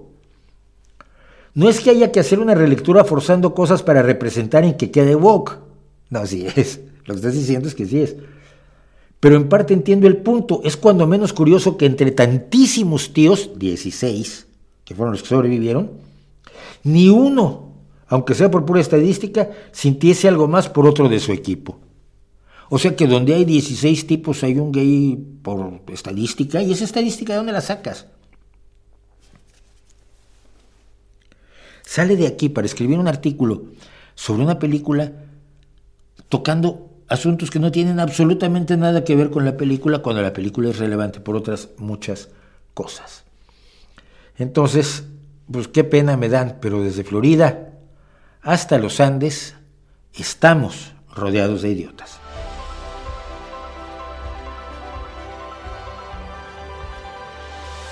¿Por qué los primates no siguen evolucionando o es que yo no lo he visto? Pues que no lo has visto. O sea, los chimpancés y nosotros tenemos un ancestro común. Nos separamos y nosotros tuvimos una evolución y los chimpancés han tenido otra evolución.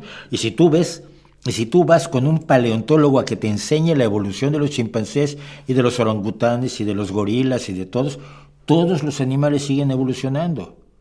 ¿De dónde sacas que no? Los fósiles vivientes son los pocos seres que tenemos identificados, como el celacanto, por ejemplo, o, el, el cangrejo herradura, que no han tenido una evolución notable porque estaban perfectamente adaptados a su medio ambiente y ya no necesitaron. Si tú no tienes presión de selección, no evolucionas. Pero los primates, por supuesto que han evolucionado. Lo que pasa es que hay gente tonta que cree que provenimos de los chimpancés y los chimpancés siguen allí 10 millones de años y nosotros evolucionamos. Es gente que no sabe, pero no solo no sabe, sino que no quiere saber, está enamorada de su ignorancia.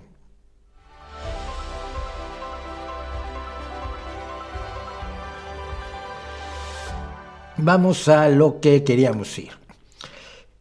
Eh, la reunión de Davos es una reunión que se hace todos los años a principios del año donde se reúnen eh, jefes de Estado y de gobierno, líderes empresariales, figuras públicas y representantes de organizaciones internacionales, líderes de la sociedad civil, expertos, agentes del cambio y académicos. Su tema es evidentemente la economía, pero no es una reunión de empresarios.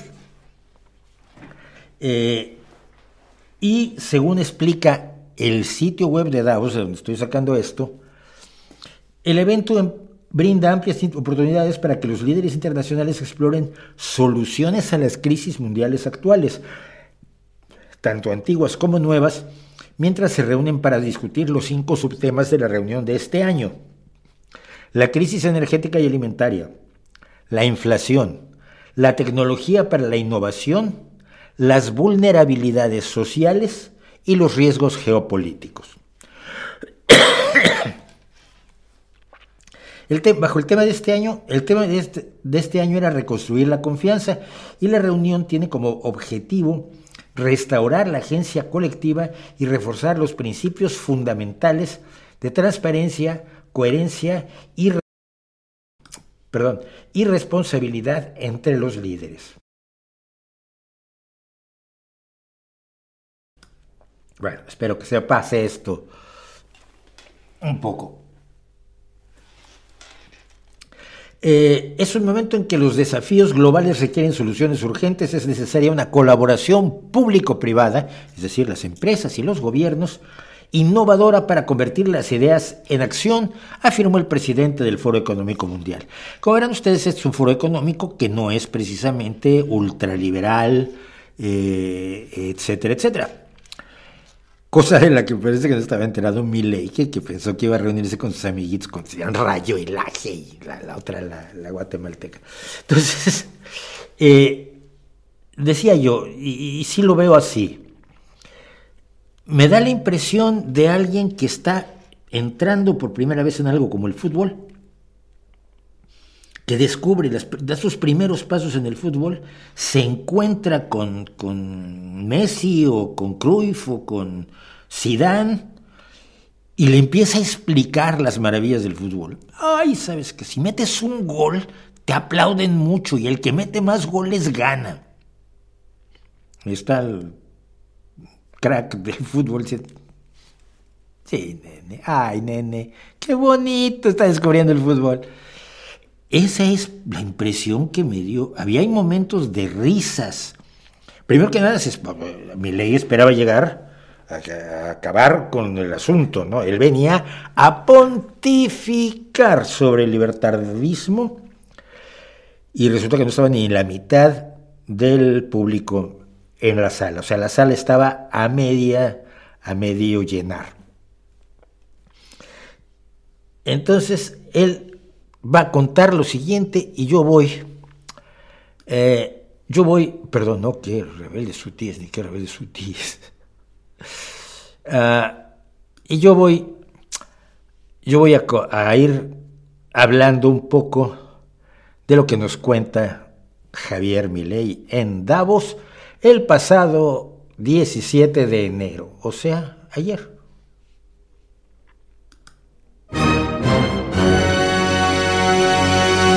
Occidente está en peligro. Está en peligro porque aquellos que supuestamente deben defender los valores de Occidente se encuentran cooptados por una visión del mundo que inexorablemente conduce al socialismo y, en consecuencia, a la pobreza. A ver, un momentito. Esto de que el socialismo conduce a la pobreza eh, es un punto de vista del socialismo poquitín limitado. Mira, este es un grupo de personas promoviendo su país, que es Dinamarca. Eh, Dinamarca, como país, es un país capitalista porque todos los países son capitalistas, porque un país socialista solo sería socialista en los términos de Marx, es decir, donde se hubiera socializado los medios de producción, o sea, estatizado. Entonces, pues, sí es capitalista, pero lo que lo hace socialista son sus políticas. Te voy a contar. Mira, esta que es la décima economía más capitalista del mundo, según la ultraliberal Heritage Foundation, tiene sanidad pública y universal. No digo que gratis porque les duele que digan que es gratis, pero es sin costo para el usuario. Se paga con los impuestos. Educación obligatoria pública de los 0 a los 16 años se paga con los impuestos. Universidad sin costo para daneses y ciudadanos de la Unión Europea se paga con los impuestos. Pensiones públicas que se pagan con los impuestos, con posibles esquemas privados si quieres ampliar tu, comodidad en la vejez. Pero las pensiones son suficientitas. ¿eh? Pagos por desempleo, incapacidad o enfermedad a lo largo de tu vida y se paga con los impuestos, por supuesto. Sindicatos fuertes y sólidos contratos colectivos. De esto ya hablábamos. Una de las razones por las que no hay salario mínimo en Dinamarca es porque no hace falta. La vasta mayoría de los trabajadores están sindicalizados. Las empresas que no tienen a sus trabajadores sindicalizados siguen los aumentos salariales que se pactan en los convenios colectivos con los sindicatos fortísimos, sindicatos daneses, y por lo tanto no hace falta tener la obligación de un salario mínimo. Y lo fundamental, palabra que horroriza a mi ley y a su banda, una enorme igualdad de ingresos. No quiere decir que todos ganen lo mismo, ¿ves? Pero quiere decir que el que haya muy, muy, muy, muy, muy, muy ricos, porque hay gente muy, muy, muy, muy, muy, muy rica, no implica que haya gente muy, muy, muy, muy, muy, muy pobre. Entonces, el índice de desigualdad es menor, aunque los ricos sean infinitamente más ricos que los pobres. Esto es lo que ha hecho una serie de gobiernos socialdemócratas al implementar una serie de legislaciones e instituciones socialistas en Dinamarca. Pero para mi ley todo tiene que ser Marx. Y este es el peor problema que tienen y donde por supuesto patinan, pero como campeones olímpicos, los derechairos y los libertarados que tenemos, sobre todo en América Latina, por desgracia. No solo que el capitalismo generó una explosión de riqueza desde el momento que se adoptó como sistema económico. Espera, espera, espera, espera. En su alocución, el señor Milley está diciendo que el capitalismo se adoptó en el siglo XVIII. Es más o menos algo como lo que creía Marx. Pero no. Siempre ha habido comercio, siempre ha habido bancos. Eh, había bancos, templos en Babilonia. El templo del sol era también el banco donde ibas a prestar o a depositar tu dinero. Ha habido ricos dueños de los medios de producción desde siempre lo que nace en 1800 es la revolución industrial. Luego ya más o menos lo aclara él. Pero vamos, la idea de que el capitalismo se inventa en el 1800 es como, como absurda. Por lo menos así los teóricos más mangancha dicen que el capitalismo nace como tal, como lo entendemos hoy, en el 14 o 15, en el siglo 14 o 15. Ahora bien, cuando se estudia el PBI per cápita desde el año 1800 al día de hoy, Lo que se observa es que luego de la revolución industrial, el PBI per cápita mundial se multiplicó por más de 15 veces, generando una explosión de riqueza que sacó de la pobreza al 90% de la población mundial. No debemos olvidar nunca que para el año 1800 cerca del 95% de la población mundial vivía en la pobreza más extrema, mientras que ese número cayó al 5% para el año 2020 previo a la pandemia. Es cierto, pero no es así. Efectivamente, oh hermanitos, aquí lo podemos ver claramente.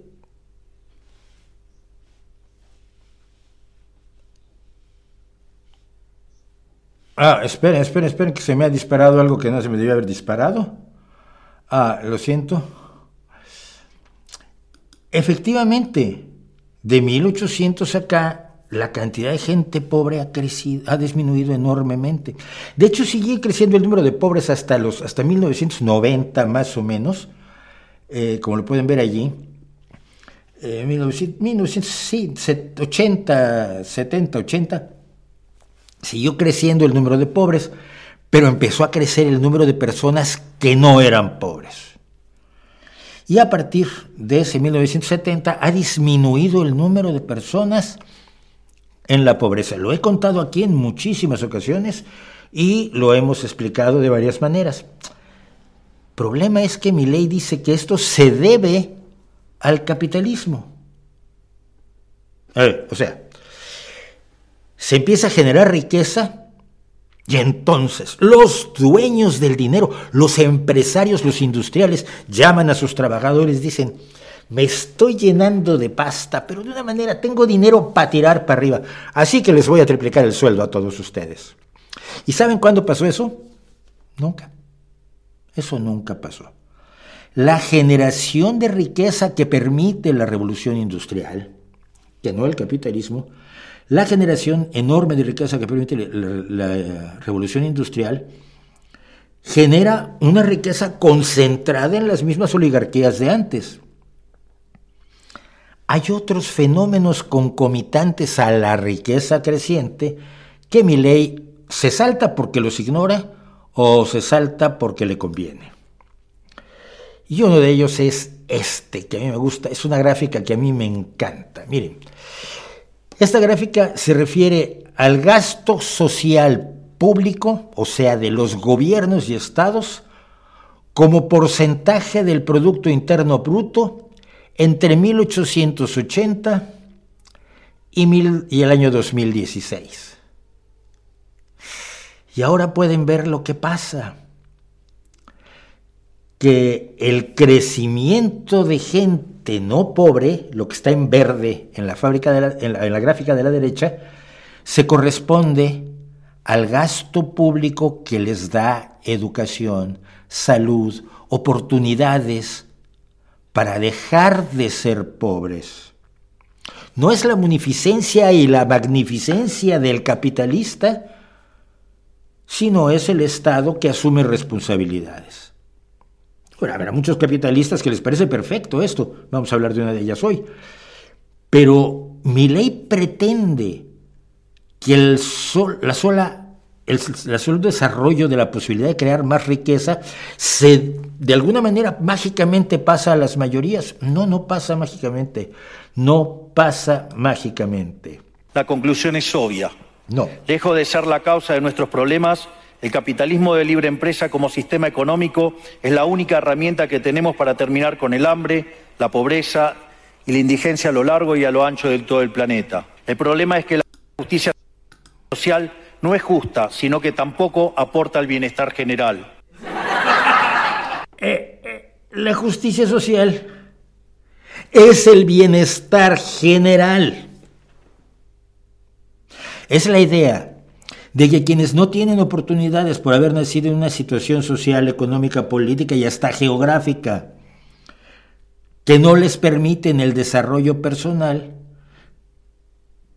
tengan el apoyo de su sociedad para lograr ese desarrollo personal. Esa es la justicia social, que se logra con sanidad, con educación, con universidades, con pensiones, con pagos por desempleo, con sindicatos fuertes y con altos niveles de igualdad de ingresos arrancados por los trabajadores a los empresarios. Cómo se le arrancó la igualdad de las mujeres, cómo se le arrancó hacer escuelas para los niños, para que no trabajaran los niños 14 horas, sino solo 8 y luego fueran a la escuela, y cosas así, que no salieron del buen corazón de los amigos de mi ley. Muy por el contrario, es una idea intrínsecamente injusta, porque es violenta. Es injusta porque el Estado se financia a través de impuestos y los impuestos se cobran de manera coactiva. ¿O acaso alguno de nosotros puede decir que paga los impuestos de manera voluntaria? Pues mira, yo sí, yo pago los impuestos de una manera voluntarísima y encantado de la vida. Pago muy poco para, lo, para los beneficios que veo que hacen los impuestos a mi alrededor. Tengo un, tengo un, un, ambulatorio enfrente y justo está el centro de salud. Y veo a la gente que se atiende allí. Me da un gusto enorme, enorme. Pero no solo a mí.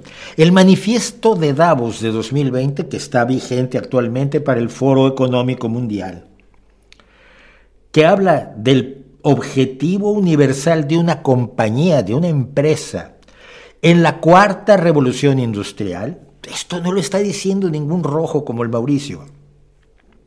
Establece entre los objetivos de las compañías en su eh, eh, apartado A4 una empresa sirve a la sociedad en general a través de sus actividades, apoya a las comunidades en las que trabaja y paga su parte justa de impuestos.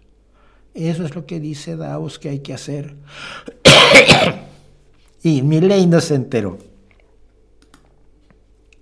¿Cómo puede ser entonces que desde la academia, los organismos internacionales, la política y la teoría económica se demonice un sistema económico que no solo ha sacado de la pobreza más extrema al 90% de la población mundial, y lo hace cada vez más rápido, sino que además es justo y moralmente superior. No hubo nunca en toda la historia de la humanidad un momento de mayor prosperidad que el que vivimos hoy. El mundo de hoy es más libre, más rico, más pacífico y más próspero que en cualquier otro momento de nuestra historia. Pero no por el capitalismo de libre mercado, sino por todo lo que no es capitalismo de libre mercado derechos de los trabajadores, derechos de las mujeres, derechos de los niños, derechos de los diferentes, de los que tienen una aparente raza o aspecto físico diferente, a los altersexuales, a los que tienen una vida sexual distinta de la, de la tuya. Eh, el desarrollo de la ciencia de la medicina, pero sobre todo de la ciencia y de la tecnología, para que la revolución industrial sea posible, porque no la hicieron los industriales, sino la hicieron los ingenieros y los científicos organizaciones y leyes supranacionales que empiezan a, establecer formas de justicia internacionales, ideas de pacifismo y justicia que antes la guerra era lo normal, la concepción de la igualdad de los seres humanos ante la ley y su derecho a la igualdad de oportunidades, el multiculturalismo, que no significa apropiarse de todas las culturas o aceptar todo de todas, sino tomar lo mejor de cada cultura. Porque además las tenemos a nuestro alcance. Si en Japón hay una música excelente, yo no tengo que adscribir a los peores elementos de la cultura japonesa, que los tiene, para aprovechar lo mejor. Lo mismo pasa con México, Estados Unidos, España, Francia o Burundi. Y el retroceso de la religión, que tampoco lo han promovido muchísimo, los capitalistas a los que pretende servir mi ley, porque hay que recordar que él no tiene un duro, ¿eh? él es pobre como una rata. Si el capitalismo de libre empresa y la libertad económica han sido herramientas extraordinarias para terminar con la pobreza en el mundo, y nos encontramos hoy en el mejor momento de la historia de la humanidad, vale la pena preguntarse por qué digo entonces que Occidente está en peligro. Digo que Occidente está en peligro justamente porque en aquellos países que deberíamos defender los valores del libre mercado, la propiedad privada y las demás instituciones del libertarismo, sectores del establishment político y económico, algunos por errores en su marco teórico y otros por ambición de poder, están mm. socavando los fundamentos del libertarismo, abriéndole las puertas al socialismo y condenándonos potencialmente a la pobreza, a la miseria y el estancamiento. Porque nunca debe olvidarse que el socialismo es siempre y en todo lugar un fenómeno empobrecedor, que fracasó en todos los países que se intentó. Fue un fracaso en lo económico, fue un fracaso en lo social, fue un fracaso en lo cultural y además asesinó a más de 100 millones de seres humanos. Ya estamos. Mi ley es lo que yo he dicho muchas veces, que es un marxista de derecha. Esto que parece raro, lo explico rápidamente. Él es una persona que como los marxistas, como los comunistas, los bolcheviques, eh, considera que el socialismo solo se puede definir como lo definió Marx. Obviamente el socialismo nació antes que Marx, fue definido de otras maneras. Owen, eh, Fourier, Saint-Simon participan en, el desarrollo de la idea del socialismo, en contra del individualismo, precisamente. Pero luego Marx hace una definición, ¿no? El socialismo es, eh, la estatización de todos los bienes económicos, la, la dictadura del proletariado y algún día llegará el comunismo. Después se demuestra que este, pero pues no, no funciona así, ¿no? Pero sigue evolucionando el, socialismo hacia la socialdemocracia en este momento. Pero mi ley y los del Partido Comunista siguen diciendo que la única definición posible de socialismo es la de Marx. Su adoración a Marx, quieran que no, es tan grande que no pueden concebir otra definición que la que dio Carlos Marx. Pero este señor, que es Carl Schwab y que es el que fundó el Foro Económico Mundial de Davos, que es el hombre que tiene el concepto de la cuarta revolución industrial, que dice que es la que estamos viviendo ahora, eh, tiene una concepción del capitalismo también distinta de la de Milley, y les voy a contar. Hay varias formas de capitalismo. Está el capitalismo de libre mercado o libre empresa, que va desde el neoliberalismo hasta el anarcocapitalismo. Son gradaciones de la misma idea de que el mercado debe ser libre y nadie debe meterse con él para nada, porque la libre competencia lo hace todo. Y claro, y para garantizar la libre competencia, ¿cómo hace si uno es muy poderoso y otro no? Bueno, entonces necesitas un Estado, aunque sea pequeñito, pero un Estado pequeñito, pero que me defienda a mí. Oye, si defiende a los trabajadores, no, no, no. Solo me defiende a mí. No son los minarquistas. Luego está el capitalismo oligárquico, que combina empresas y política.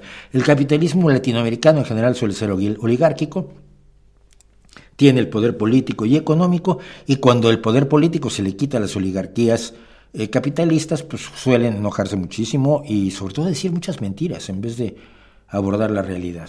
También está el capitalismo de Estado, como el de China, o el capitalismo de accionistas o corporativo, que es el más peligroso, creo yo, porque los accionistas no tienen relación con sus empresas. Probablemente no hayan visitado una de las empresas, de las fábricas, de los talleres, de, las centrales de transporte, de las que son dueños. A los trabajadores no los han visto, pero vamos, ni en postal, ni en una foto, nada. Ellos van a las juntas de accionistas, aprueban o desaprueban las, cuentas, cobran sus dividendos y se van a seguir viviendo como ricos.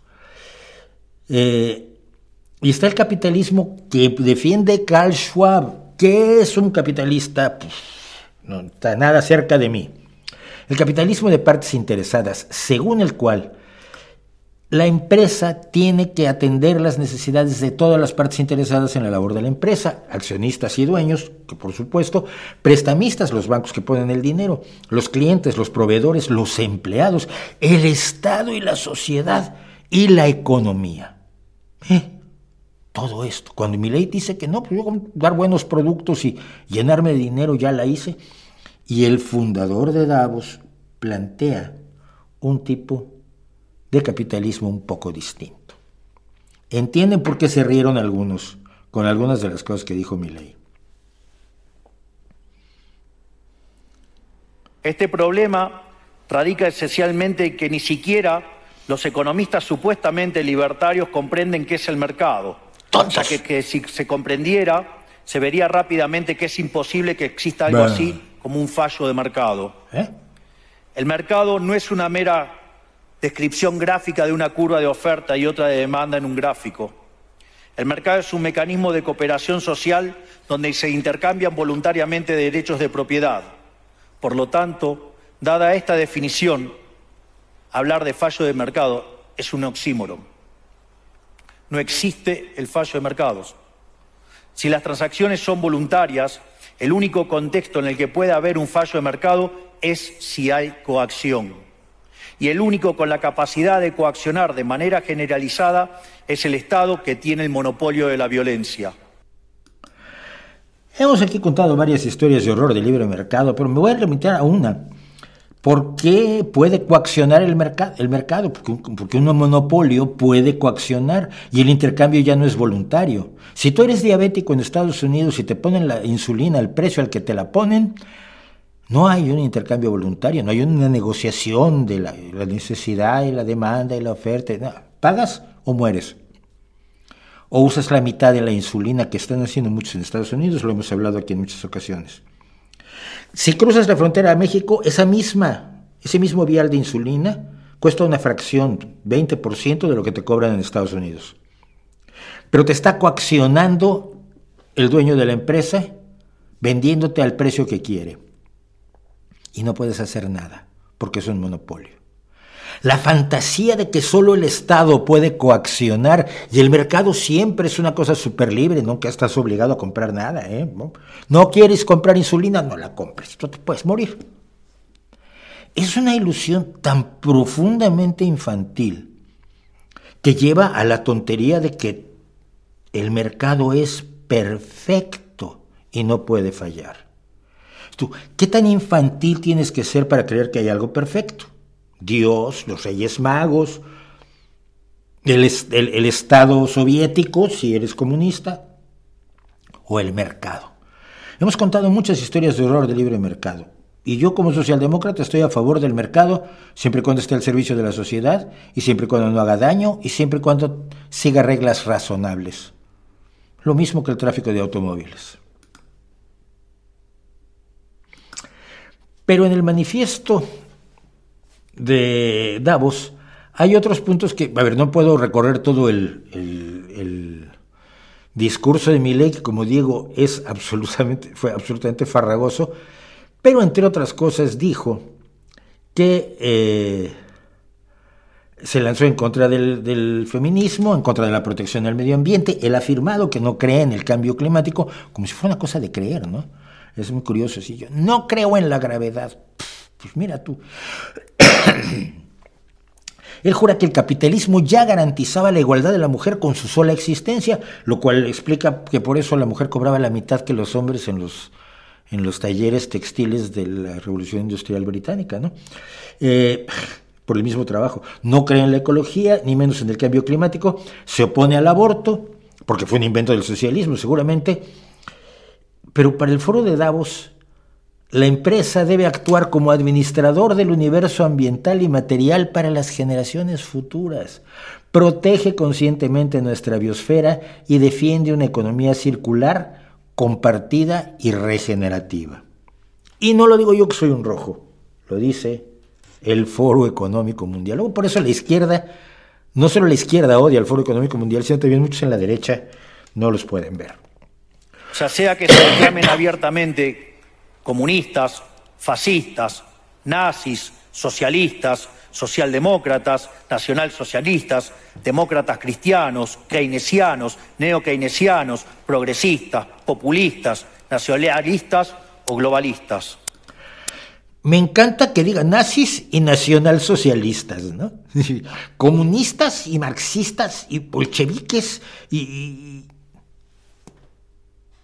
esas ganas de meter al fascismo y al nazismo, los grandes defensores de las grandes empresas y los grandes perseguidores de los socialistas y los comunistas, meterlos en la izquierda, es una pasión tan grande que tienen estos neonazis. No, no estos, pero los neonazis lo tienen mucho. Eh, y que nosotros aquí hemos explicado ampliamente por qué el nazismo no es de izquierda. Pero vaya, todo es igual. En el fondo, no hay diferencias sustantivas. Todos sostienen que el Estado debe dirigir todos los aspectos de la vida de los individuos. No. Y no es cierto.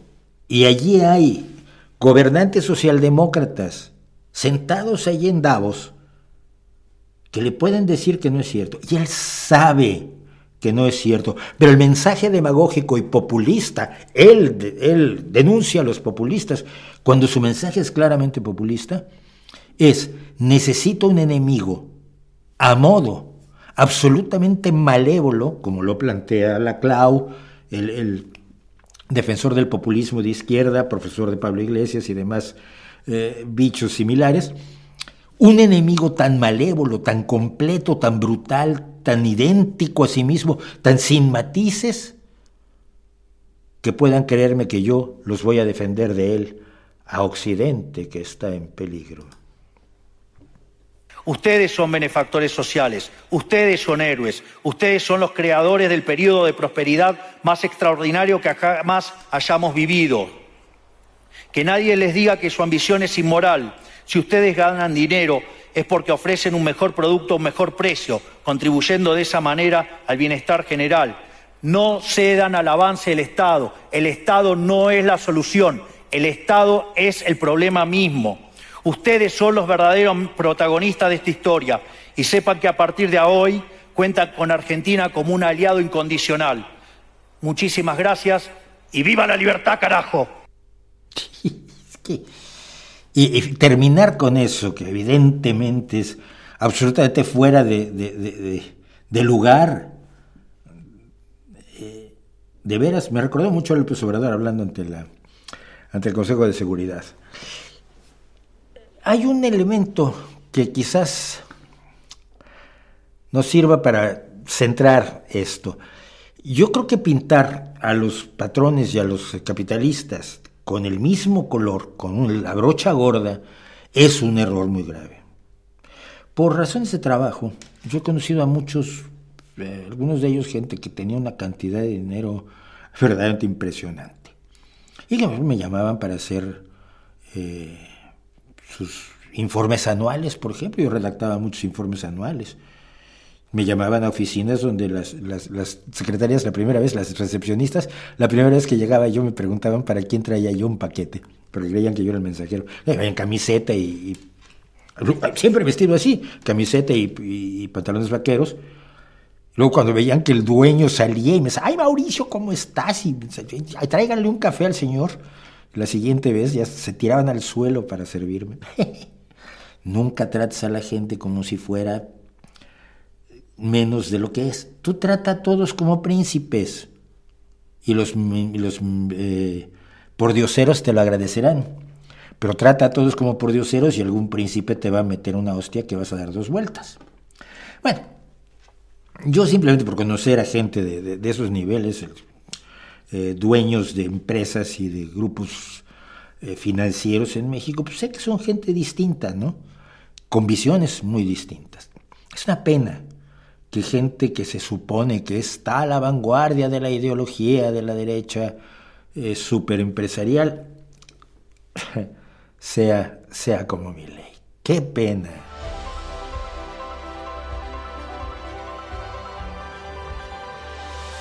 pues no sé si dieron cuenta ustedes, pero había, pasó un día que Bill Gates dijo, oigan, ¿y por qué no me cobran más impuestos? Tengo un porrón de pasta, tengo dinero para aventar para arriba, no me lo voy a acabar, no tengo posibilidades de gastármelo.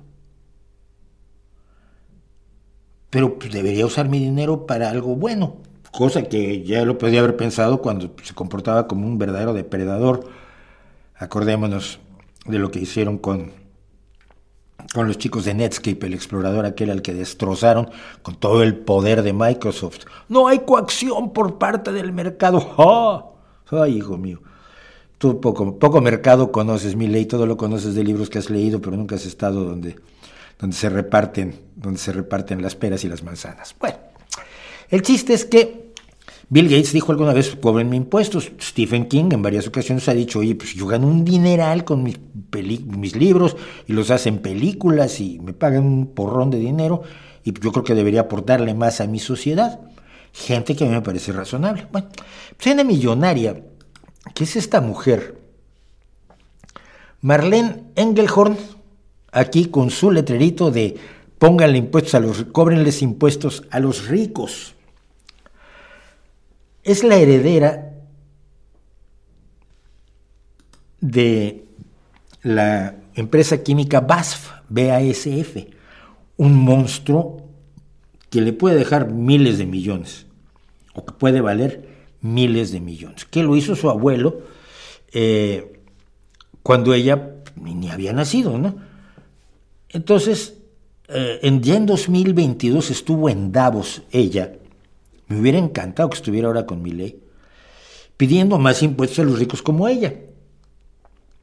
Entonces, eh, recientemente su abuela también murió y le dejó como 25 millones de euros. Y ha decidido que no los quiere, que además, ¿cómo que, recibe los 25 millones de un golpe? Que el impuesto a las herencias. No, pues es que en Austria los, los, eh, la derecha liberalota, pues hace de 2018, me parece, eh, anuló, 2018-2008, eh, anuló los, los impuestos a la herencia y oye, pues, si tú le dejas a tu familia un pisito de, 100 mil, 120 mil euros, que es así modestito aquí en, aquí en España, pues es una barbaridad que paguen impuestos por la herencia. Pero hombre, con 25 millones de euros puedes pagar impuestos para la herencia, ¿no? Impuestos de sucesiones, que aquí en España quieren quitar el papel PP y Vox. Y entonces ella dijo, pues ya que no puedo pagar impuestos sobre estos 25 millones, los voy a repartir. Dice, he heredado una fortuna y por lo tanto poder sin haber hecho nada para ganármelo. Ella se da cuenta de algo de lo que nos hemos dado cuenta muchos, ¿no? que el tema de las herencias eh, enriquece y da poder a personas que no deberían tenerlo. Bueno, entonces, en 2008, Austria abolió el impuesto de sucesiones y entonces la señora Engelhorn dice que esto es injusto y es descendiente, decíamos, de Friedrich Engelhorn, fundador de la compañía BASF. si los políticos no hacen su trabajo y redistribuyen la riqueza, entonces yo redistribuiré mi riqueza, dijo, y ha ofrecido a que todos los austríacos que quieran le propongan qué hacer con una parte de su dinero. Y lo que dice, lo digo yo que soy rojo, pero lo dice ella que no es. Mucha gente lucha para llegar a fin de mes con un trabajo de tiempo completo y pagan impuestos por cada euro que se ganan en el trabajo. Yo veo esto como una falla de la política y si la política falla, entonces los ciudadanos tenemos que abordarlo nosotros mismos. Así que se le pedirá a un grupo de personas a las que se elija, que ella no los va a elegir, hay un panel de personas que van a elegir de las propuestas a un grupo de personas que aporten sus ideas para desarrollar soluciones en, el interés de la sociedad en su conjunto harán una serie de reuniones en Salzburgo con académicos y organizaciones de la sociedad civil y le ofrecerán, por supuesto, a las personas que asistan guarderías, intérpretes, eh, los costos de viaje y los costos de alojamiento para poder hablar de qué hacer con esos 25 millones por el bien de Austria. No es tan difícil. Mira, cuando estamos a punto de llegar a que en algunos años veremos el primer billonario de verdad, es decir, al primer ser humano que tenga un millón de millones de euros o de dólares, los niveles de riqueza a los que es posible acceder en este momento trascienden lo razonable, trascienden lo racional, trascienden lo lógico. Jeff Bezos nunca se va a poder gastar el dinero que ha ganado y por lo tanto es tan ridículo que explote a sus trabajadores en los, en los centros de logística, en los almacenes de Amazon. dices tú, pero qué necesidad tienes, criatura? Eh, el dinero que tiene Elon Musk, que aplaudió mucho en mi ley, es el único. Ah, mi ley, mi ley. Eh, el dinero que tiene Bill Gates. Son cantidades de dinero absolutamente inmanejables, fantasiosas y no se puede repartir. Repartir el dinero no es la forma de acabar con la pobreza. Alguien avisaría al observador de paso. Pero con ese dinero se pueden hacer cosas que mejoran la vida de la gente. Pueden hacer como un youtuber este que hizo pozos de agua en África. Ya los usó para promoverse, lo cual no me parece nada bien, pero lo hizo. Los que lo critican creo que no, no han hecho ni un pozo de agua. Bill Gates con la promoción de las vacunas. Uy, por supuesto, nos quiere poner chips. Ayer, ah, no, no, no la puedo enseñar, pero ayer me puse la quinta de la COVID y me, hizo la, actualización del firmware del chip, entonces estoy más listo que nunca. Eh, con ese dinero se pueden hacer muchas cosas y se deberían hacer y sería mejor que un Estado transparente, democrático, abierto y vigilado por la ciudadanía, o muchos gobiernos, o gobiernos multinacionales, pudieran hacer lo que hay que hacer con ese dinero. Siempre alertas a que alguien se va a tratar de robar algo y en el momento en que lo pesquen, pues hay que castigarlo con toda la energía del mundo. Porque de nada sirve un Estado democrático si no hay transparencia y cada vez más, mientras más transparencia mejor, y la transparencia absoluta la mejor de todas. Cuando estamos en una situación donde la riqueza es tan fuera de la realidad, tener gente como mi ley justificando la ambición por la ambición misma, no por el valor que tienen los productos o los inventos o los avances tecnológicos para la ciudadanía, sino simple y sencillamente como un ejercicio de autocomplacencia, de, masturbación financiera desenfrenada, me parece tan, tan triste, tan, tan preocupante, que en fin, pero bueno, aquí la tenemos, en los impuestos confiamos, yo también. Yo confío en los impuestos, sobre todo cuando los puedes, cuando puedes saber que se están usando correctamente y cuando alguien los usa incorrectamente, perdón, y cuando alguien los usa incorrectamente, como lo ha hecho el PP en España, pues que tengas al antiguo ministro de Hacienda en la cárcel, señor Montoro. Así que yo sí, yo sí, y además pago mis impuestos con enorme, con enorme satisfacción.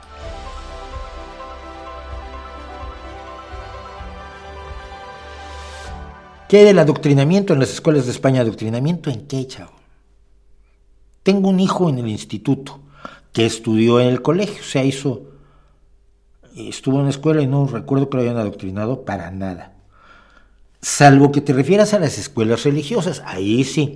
Como hay muchas escuelas religiosas en España llevadas por monjes y frailes, muchos de ellos, por cierto, acusados de abusos infantiles, como suelen hacerlo, eh, allí se indoctrina a los niños en creencias irracionales referentes a una especie de zombie que revivió en el Oriente Medio hace unos 2000 años, 1900 años, 1990 años.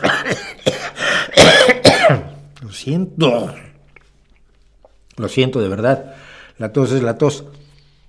Eh,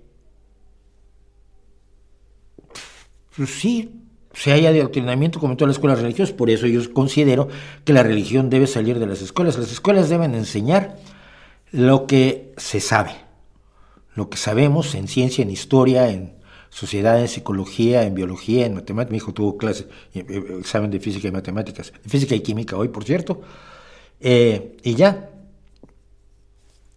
Así que no veo, yo no veo esa ese, ese adoctrinamiento. Claro, cuando a la gente le dices que hay que ser libres, por ejemplo, ¿no? o que hay que ser justos con nuestros congéneres, pues sí, gente como Millet lo ve como adoctrinación.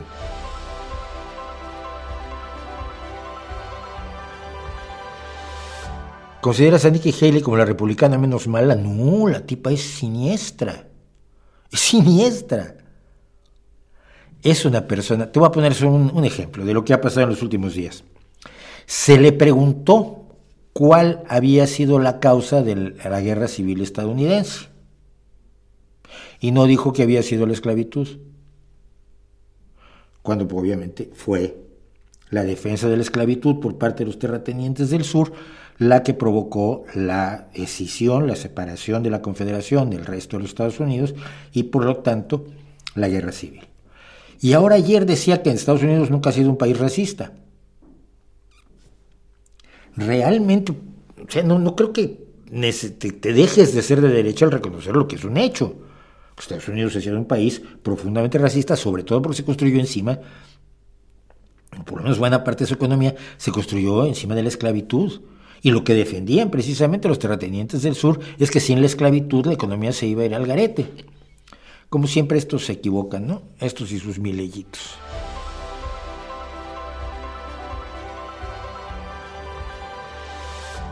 ¿Crees que todo infante debería ver Scooby-Doo para desarrollar el pensamiento crítico temprano? Sí, yo creo que sí. Scooby-Doo es uno de los grandes, grandes, grandes El problema es que luego las, las últimas series que se hicieron ya, ya había cosas sobrenaturales de verdad. Pero las primeras no. Esto es, esto, yo escribí la historia de Scooby-Doo precisamente en mi libro aquel de, de, Tommy Jerry a las supernenas, que está por allí. ¿No lo ven? Sí, ahí lo ven. Ahí, se ve a las supernenas o a las chicas superpoderosas. Y, y creo que... Eh, creo que sí, que, ver que siempre el extraterrestre, el pie grande, el fantasma, el pirata son el jardinero que se quiere llevar el dinero, siempre es bueno para los niños. ¿Existe algún tipo de organización humana, forma de sociedad coherente y eficaz que tenga un 50-50 entre orden y libertades? No sé qué quieres decir. Yo veo una sociedad muy ordenada en Europa, ¿eh? y una sociedad tremendamente libre, tremendamente libre tan libre que me doy cuenta que muchos no se dan cuenta de cómo disfrutan esa libertad, incluso cuando luchan en contra de ella y contra Europa, fíjate. Podrías abrir en tu chat de cómo enfrentar la muerte siendo ateo. Ya lo he hecho un poco, ¿no? Pero si quieren hago un vídeo al respecto, porque pero es muy fácil. ¿Sabes cómo vivías antes de nacer? Es lo mismo. Existimos el tiempo que, que podemos existir. Existimos un tiempo finito. Eso hace la vida valiosa. Eso hace la vida gloriosa. Eso te exige aprovecharla al máximo, ser feliz, hacer feliz a los demás, disfrutar todos los amaneceres los atardeceres y las flores y los, los precipicios y el arte y la música y la compañía de la gente, porque es una sola vez, no tiene vidas extras. Eso pasa en los videojuegos y en las religiones. En la vida real no. Pero bueno, vamos a intentarlo.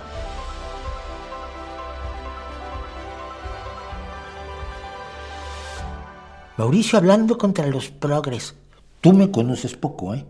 Porque a los que tú llamas progres son en realidad los regresivos de la izquierda, la izquierda regresiva, la izquierda anticientífica, la izquierda irracional, la izquierda religiosa que tienen de progres lo que yo tengo de pivots de los Lakers, ¿ok? ¿Por qué nunca hablas de Black Sabbath? Eh, porque no, es una banda que me guste mucho, los oigo, y, pero no, no, no es una banda que me gustara tanto en su momento. Hay un asunto que quería yo comentar por precisamente por la la polarización que ha provocado la guerra en Oriente Medio, polarización que bueno, a estas alturas les voy a contar lo siguiente. Yo soy un sionista a favor de Israel, a quien le da igual las vidas palestinas, y soy un pro-palestino casi amigo de Hamas, a quien le dan igual las vidas israelíes. Por lo menos esas dos cosas se me ha acusado intensamente, simplemente por estar del lado de los civiles, tanto de los civiles palestinos que han sido masacrados por el ejército de Netanyahu, como de los civiles israelíes que han sido masacrados por Hamas y que aún mantienen a cientos de rehenes que no deberían mantener. Punto, así de sencillo. Y no puedes comparar a los rehenes con los presos. Pero bueno, la cosa es que la gente que tiene, que ha asumido esto como una cuestión, como un Barça Madrid, sin utilizar el pensamiento crítico ni siquiera para fingir un poco que, que analizan la realidad, pues no les gusta que el que no toma las cosas como un Barça Madrid. Y entonces, como ahora los, un grupo de UTIs, ahora vamos a ver quiénes son, han estado atacando embarcaciones civiles estadounidenses en el Mar Rojo, pues están muy contentos, porque claro, atacar a los civiles estadounidenses es una forma de, de atacar a Israel, lo cual a mí me parece tan bobo como, como como cualquier ataque a los civiles para ganar una guerra o para como cualquier ataque a los civiles israelíes o palestinos. Las, los barcos que han sido atacados por los hutíes no son parte de la guerra y no deberían ser, por tanto, objetivos militares, pero los hutíes están encantados de la vida, atacándolos en una zona y con un tipo de piratería que era absolutamente desconocido hasta este momento. Y hay quien les aplaude cosa que a mí me parece absolutamente alucinante. Eh, pero vamos a ver quiénes son los, hutíes. Esto empezó eh, después del inicio de la guerra en Gaza.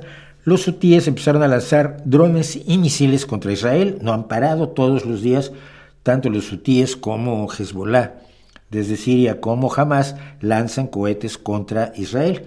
Israel tiene el llamado domo de acero, que es un sistema antiaéreo, antimisiles, que permite que muy pocos de los ataques de sus enemigos lleguen a afectar a los civiles, pero algunos lo hacen. El 19 de noviembre los hutíes abordaron un barco comercial en el Mar Rojo y desde entonces han atacado a más de 12 embarcaciones con drones, misiles y lanchas rápidas con las cuales las están tomando. Las fuerzas navales estadounidenses han evitado algunos de los ataques. Los hutíes dicen que están atacando barcos que son propiedad de Israel o que tienen bandera de Israel o que son operados por israelíes. Y esto es como ponerle una bomba a, una embarcación de recreo rusa con bandera rusa, porque, ay, porque atacaron a Ucrania. Sí, Putin atacó a Ucrania, Putin está cometiendo una serie de crímenes de guerra, pero el señor del barquito con la bandera rusa, pues, como no lo demuestras, no tiene ninguna culpa. Pero estar cerca de Israel ya, ya te culpa y algunos, como digo, aplauden esto. De hecho, se han dejado de usar las principales compañías de transporte que traen y mueven todo aquello que todos nosotros consumimos, tú también. Han dejado de usar el Mar Rojo a través del cual pasaba habitualmente el 15% del comercio del transporte marítimo y están usando una, ruta mucho más larga alrededor del Cuerno de África. ¿Quiénes son los hutíes? Bueno, en realidad su nombre formal no son los hutíes, sino es Ansar Allah los Defensores de Dios.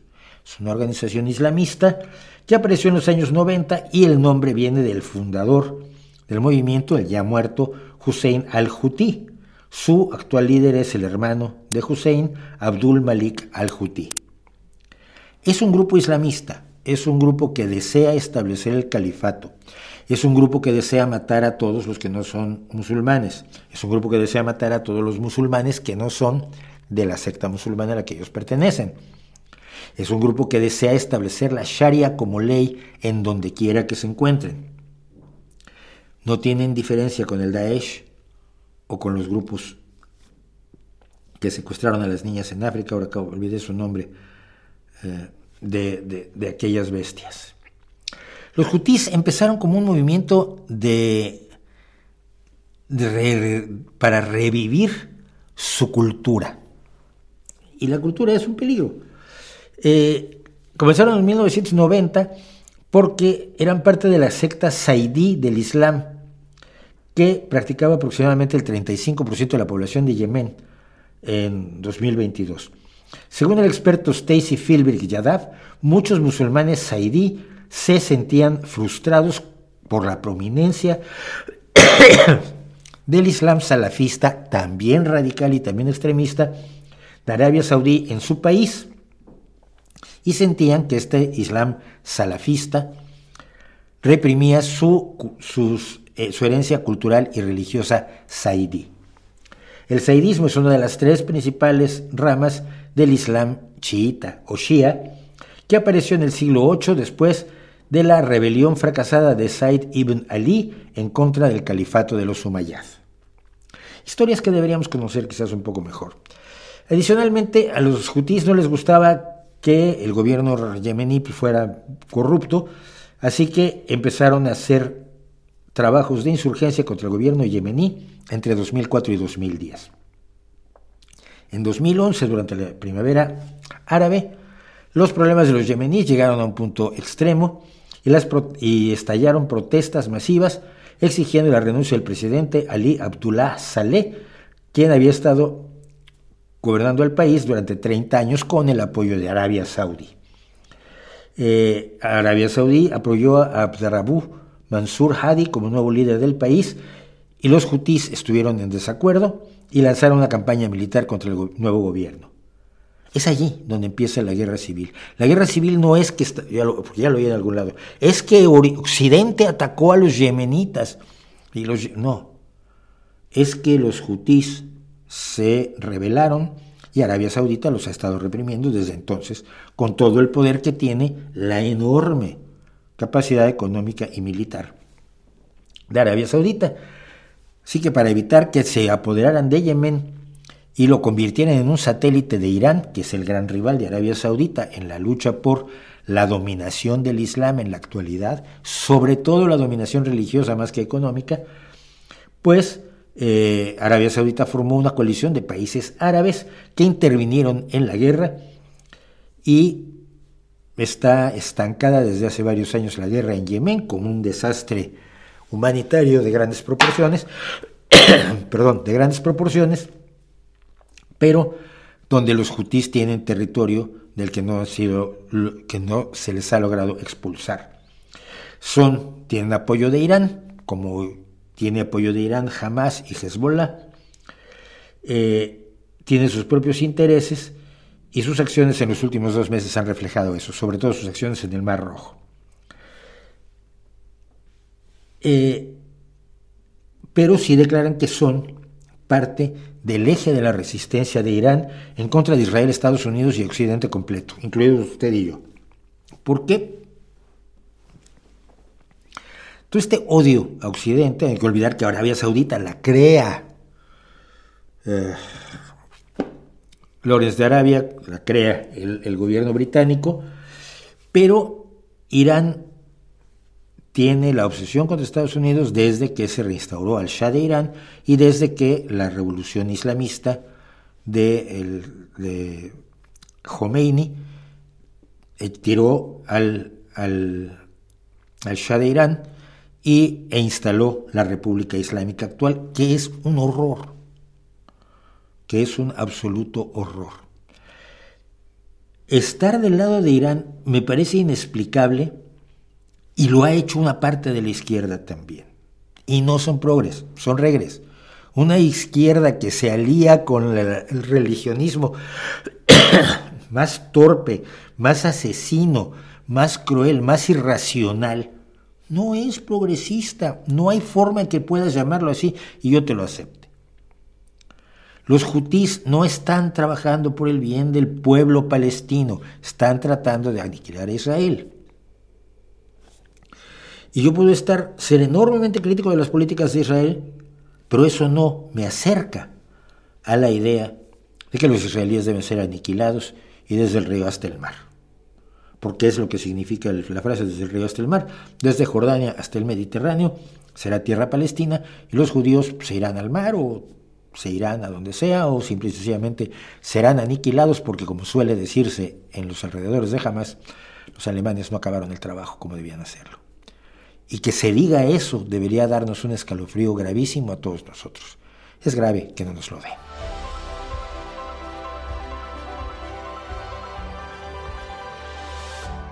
La distancia que recorrieron los chicos uruguayos fue 38 kilómetros en 10 días. Gracias por decirlo. La mayoría de los uruguayos son blancos europeos. Por eso parece que son ricos, pero había más pobres que ricos. Sí, claro. Pero es que...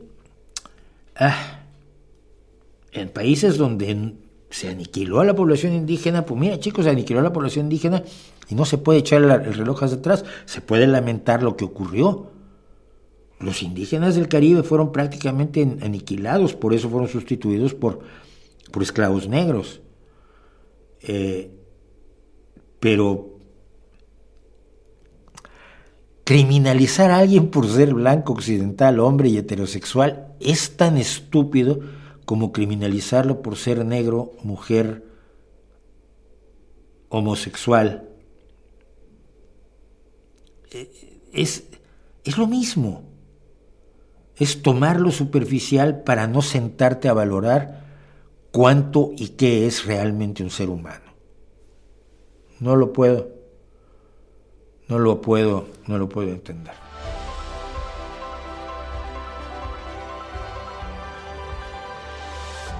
Ah, dice que Pablo Tocino en la crítica de la sociedad de la nieve no da fuentes. No, no da. Es crítico de cine. Pocos son todos los serios que deberían ser. Dice, la sexualidad de los personajes, dice Marco Antonio Toledo, vendría a ser irrelevante en una historia donde lo importante era sobrevivir a un accidente tan atroz y no si alguno le guiñaban el ojo. Pero es que además, en esas condiciones, no, creo que pienses en sexo, ¿no? O sea, no lo creo.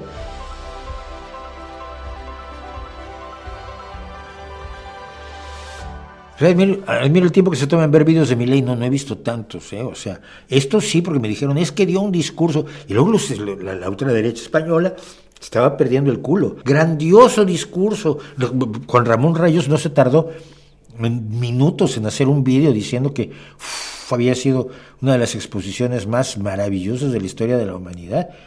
¿no? Todo este grupo de gente que vive de ser arrastrada de a ver si algún día los ricos les dan dinero, ¿no? Yo prefiero que los, los, ricos me den dinero trabajando y lo he conseguido, fíjate. A mí hay gente muy rica que me ha pagado mucho dinero por hacer mi trabajo, nada más.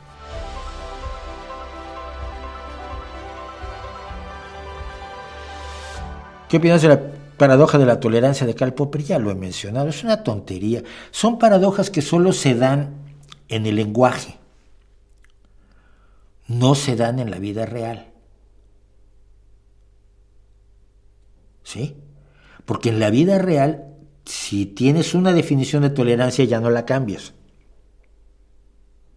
Entonces, si eres tolerante a las palabras pero no a los actos, eres tolerante a las palabras y no a los actos. Cuando un intolerante actúa de manera intolerante, no puedes ser tolerante a él porque no eres tolerante a los actos. Pero como Popper maneja siempre dos o tres definiciones para cada cosa, Resulta que ser tolerante a los intolerantes nos hunde como hunde la cultura de la tolerancia. No, pues que nadie dijo que fueras tolerante a los, a, los a las acciones de los intolerantes, a sus palabras. Claro que tienes que ser tolerante y enfrentarlas y discutirlas. Pero no me cambies la definición.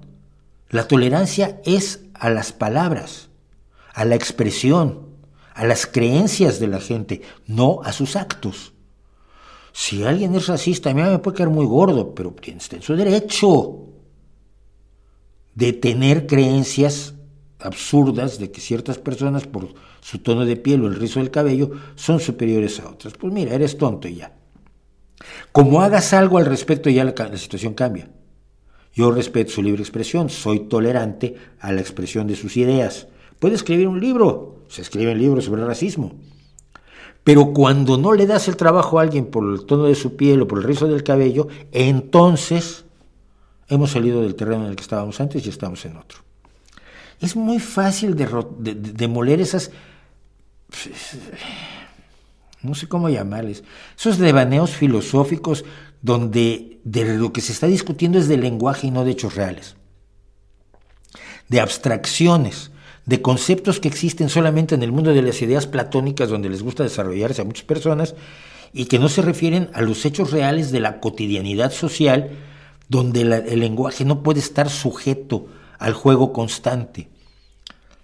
¿Eh? Ah, es que yo soy libre. Ah, pero no eres absolutamente libre. No, dije eso. Ya, pero entonces la libertad absoluta no existe, entonces no eres libre. No, mira, la libertad absoluta no existe, pero sí soy libre siempre aparece el que estudió filosofía o el que está influido por la filosofía hacer una revaloración semántica de cualquier concepto que tú utilices para manejarlo de tal manera que no te permita usarlo como lo habías definido originalmente. Y lo refunde y lo reinventa. Y entonces dices, la violencia es mala. Bueno, sí, pero hay casos en que la violencia es buena a ver si en general la violencia es mala, pero hay algunos casos en los que puede servir a, cuestiones beneficiosas, pero eso no niega mi primera afirmación, que en términos generales la violencia es mala. Darle vueltas y sacarle punta a las afirmaciones así es un ejercicio que por supuesto tiene enloquecidos a los amantes de la filosofía, pero que es absolutamente inútil.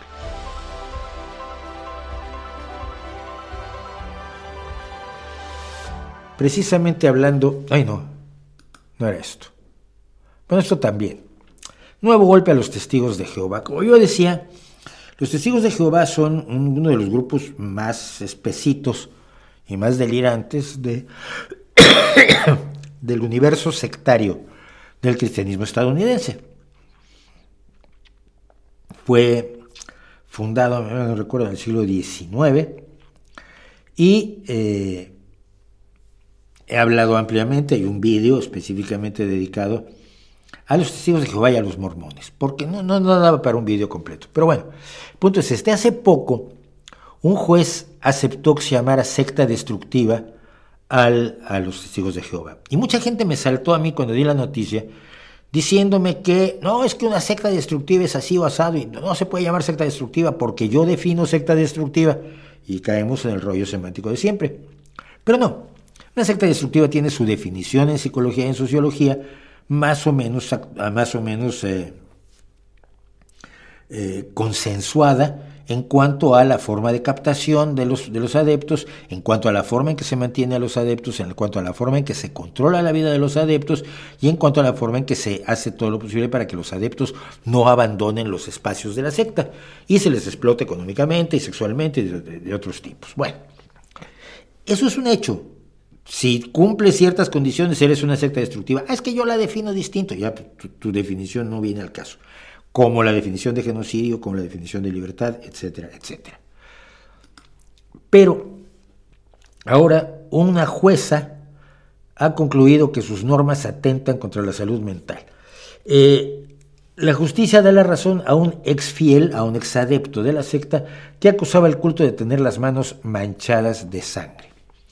Y es la segunda vez que un tribunal español se atreve a entrar en los resquicios de una religión y, aplicar un, mecanismo razonable y racional sobre qué es lo que están diciendo, qué es lo que están haciendo y cómo se relaciona lo que están diciendo y, están haciendo con el ordenamiento jurídico que debía regirlos y que se pasan por el forro de los tulipanes todas las religiones, en España y en todo el mundo.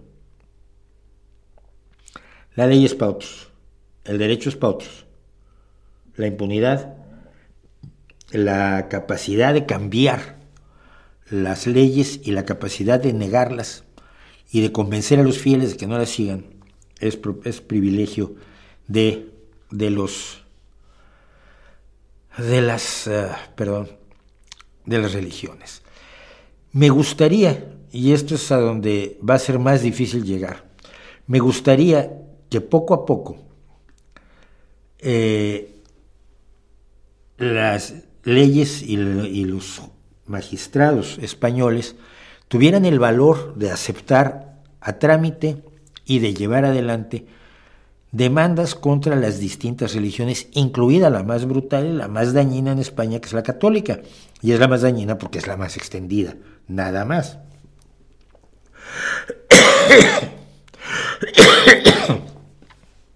fue la jueza de Madrid, Raquel Chacón, titular del juzgado de primera instancia número 6 de Torrejón de Ardós, en Madrid, quien ha asegurado que la actitud de algunos de los rectores, de los rectores son los, los ancianos que llevan las, el gobierno de la secta de los, de los testigos de Jehová, podría incitar al odio.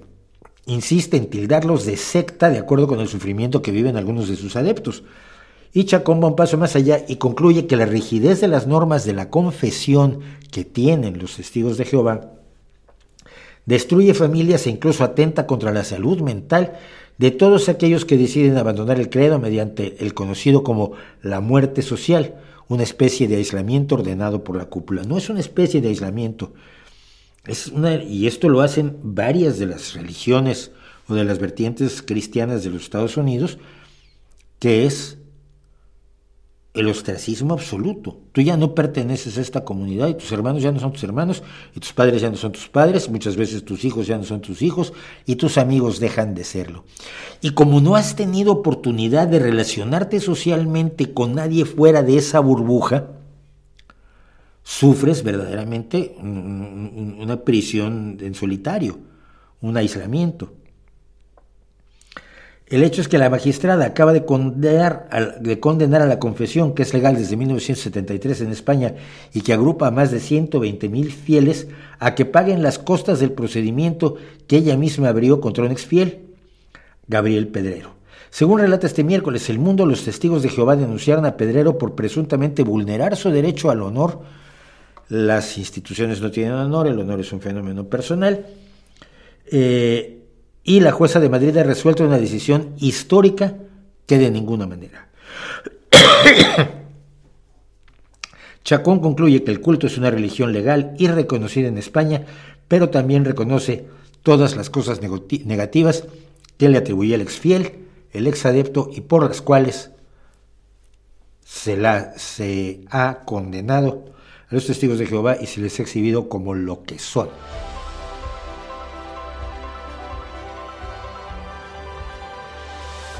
Vamos a hablar de libertad religiosa, porque es un tema que sí me preocupa. Yo defiendo en principio la libertad religiosa en el sentido de que no hay nada más horrible que las persecuciones religiosas. Es decir, cuando un grupo de personas considera que tiene la verdad y el apoyo de Dios para sostener la verdad en este mundo, se atribuye derechos aterradores respecto de aquellos que no están de acuerdo con la verdad que ellos afirman tener, afirman poseer, afirman administrar, de la que son probablemente fedatarios o poseedores. Las persecuciones religiosas que hemos visto en la historia son feroces. Las guerras religiosas han sido mortales. En el Islam, por supuesto, las guerras entre chiitas y sunitas, o chias y sunis, han sido, han marcado de sangre toda la historia del Islam desde la muerte de Mahoma. Y hasta la fecha y hasta hoy. La persecución de los herejes en la Iglesia Católica dio para atrocidades inmensas. La, el odio religioso, la humillación de otros por no tener la religión que deberían tener, la idea de que si ya no crees en tu religión te deben matar, como pasa con los apóstatas en el Islam, son, están tan presentes junto con las guerras religiosas en toda la historia del mundo, es decir, los aztecas también atacaban a otros pueblos para imponerles su religión y de paso tener víctimas para los sacrificios humanos. Y los incas atacaban a personas con otras religiones para imponer su religión, etcétera, etcétera. Es una realidad tan, tan patente y tan potente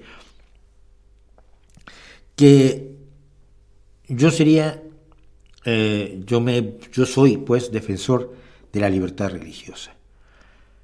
Pero allí sí hay que hacer un matiz y es que sería yo más partidario, defiendo que alguien crea en tonterías y que no sea perseguido por ellas. Pero me pregunto si cree libremente en las tonterías en las que cree. Es decir, cuando hablamos de libertad, hablamos de una cierta capacidad de actuar con autonomía. Si yo te digo toda tu vida, desde que eres pequeño, que las personas pelirrojas son el demonio, y tú no tienes oportunidad de constatar que no lo son, ni de hablar con personas que quizás consideren que los pelirrojos no son el demonio, o incluso, valga la locura, de hablar con pelirrojos y demostrar que son personas normales con un tipo de pigmentación distinta que la tuya, cuando te enfrentes a un pelirrojo en tu vida adulta y le pegues un golpe o lo mates porque es el diablo, ¿has actuado libremente? Yo diría que no. Yo diría que allí no hay libertad de actuación porque no hay una verdadera autonomía al momento de tomar la decisión de actuar. Cuando a ti de pequeño te enseñan una religión, no te dan nunca libertad para, para creer en esa religión. Es decir, es como lo hablábamos de los, de los testigos de Jehová, toda la gente a tu alrededor comparte esas creencias, comparte la mitología, te habla de la mitología como si fuera cierta, te empapa de la mitología, te da libritos con la historia de Jesucristo, hay las parábolas de, Jesucristo, hay los angelitos de la guarda. Cuando después de pasar por un proceso así de largos años, y luego por supuesto te bautizaron, te confirmaron, hiciste la primera comunión, te confesaste, eh, te vas a casar por la iglesia, ¿has creído libremente en la religión en la que crees? ¿O has estado coaccionado, limitado obligado de alguna manera, por amable que fuera, por la sociedad en la que te, en la que te mueves.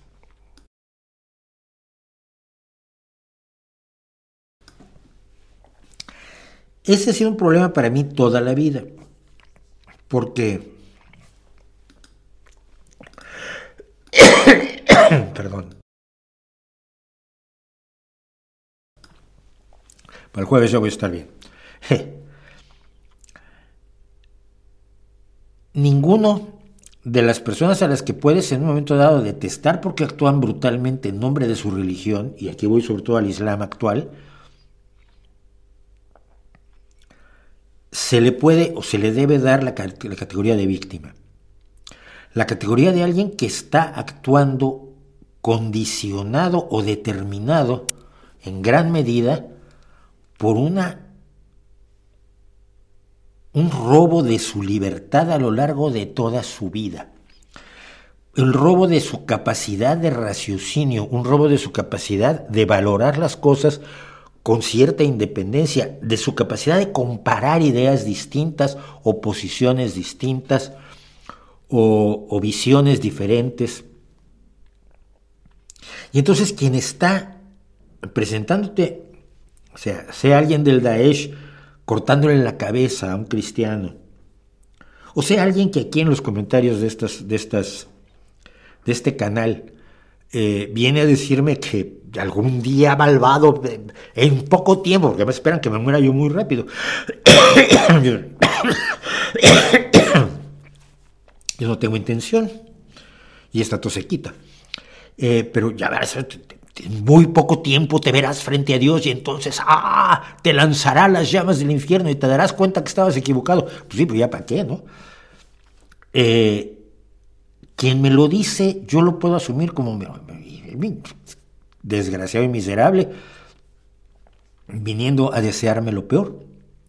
Pero por otro lado, hasta qué punto esa persona, y él del Daesh, y él de los hutíes, y, y los fanáticos religiosos israelíes y los fanáticos religiosos de Hamas son víctimas. Son víctimas a quienes se les ha robado lo más, lo más esencial del ser humano, que es su capacidad de raciocinio, su capacidad de, de valorar desapasionadamente la realidad a su alrededor, de analizar, no sé, el cristianismo, el catolicismo, algunas versiones del cristianismo, el catolicismo, el budismo, el hinduismo, el zoroastrianismo, el paganismo grecorromano, las religiones de los aztecas y los incas y los mayas y de los indios caribes y del sur de, del Pacífico Sur y de los aborígenes australianos y de todos los demás que se te pueda ocurrir y de los ateos y diga, bueno, ante este panorama, yo creo que la realidad es esta. Ahí estaría creyendo libremente, aunque estuviera equivocado. Pero su se llegaría a su equivocación con verdadera libertad. Si no es así, no puedo quitarme de la cabeza cada vez que me enfrento a alguien religionista, que es una víctima, que es una persona disminuida, a la que se le ha arrancado algo muy valioso y que, y que no puedo hablar con ella como hablaría con una persona que realmente ejerciera su libertad, porque está tan metido en la mentira que le han contado, la mentira social que le han contado, que es incapaz de plantearse lo esencial. ¿Qué tal que esto no es cierto? Yo creo que es la, pregunta principal que se pueden hacer ante estas cuestiones. Oye, las mujeres son inferiores. ¿Qué tal que no es cierto? Oye, este, nuestro, nuestro país es más simpático y más guapo y nuestro himno es el más bonito del mundo. ¿Y qué tal que no es cierto? ¿Y qué tal que no es cierto? Cuando no te permiten decir eso, no has podido ejercer la libertad. Y entonces hablar de libertad religiosa ya es otra cosa y otra cosa muy distinta, que siempre, la verdad, siempre me ha preocupado. Con todo, con todo eso, llego al final. Yo sé que están conversando ustedes bien guay. Gracias a Ashla Kotzin por el superchat. Eh, y yo con esto los dejo, de verdad. Muchísimas gracias por haberme acompañado, muchísimas gracias por estar conmigo, muchísimas gracias por combatir conmigo si lo hacen, por favor, ustedes allí en su espacio del mundo, luchar contra las... Ah, creencia de gente pendeja. Por favor. Yo regreso el miércoles con un video a fondo, regreso el jueves con nuestro streaming de tres horas aquí hablando como periquito yo solo, y mientras tanto, ya hasta entonces, ahí les dejo mi reputación para que la hagan pedazos. Gracias por acompañarnos en el Rey va Desnudo en vivo, el podcast de los streamings semanales que un servidor, Mauricio José Schwartz, hace en su canal de YouTube. Nos escuchamos aquí la próxima semana. No olvide recomendarnos.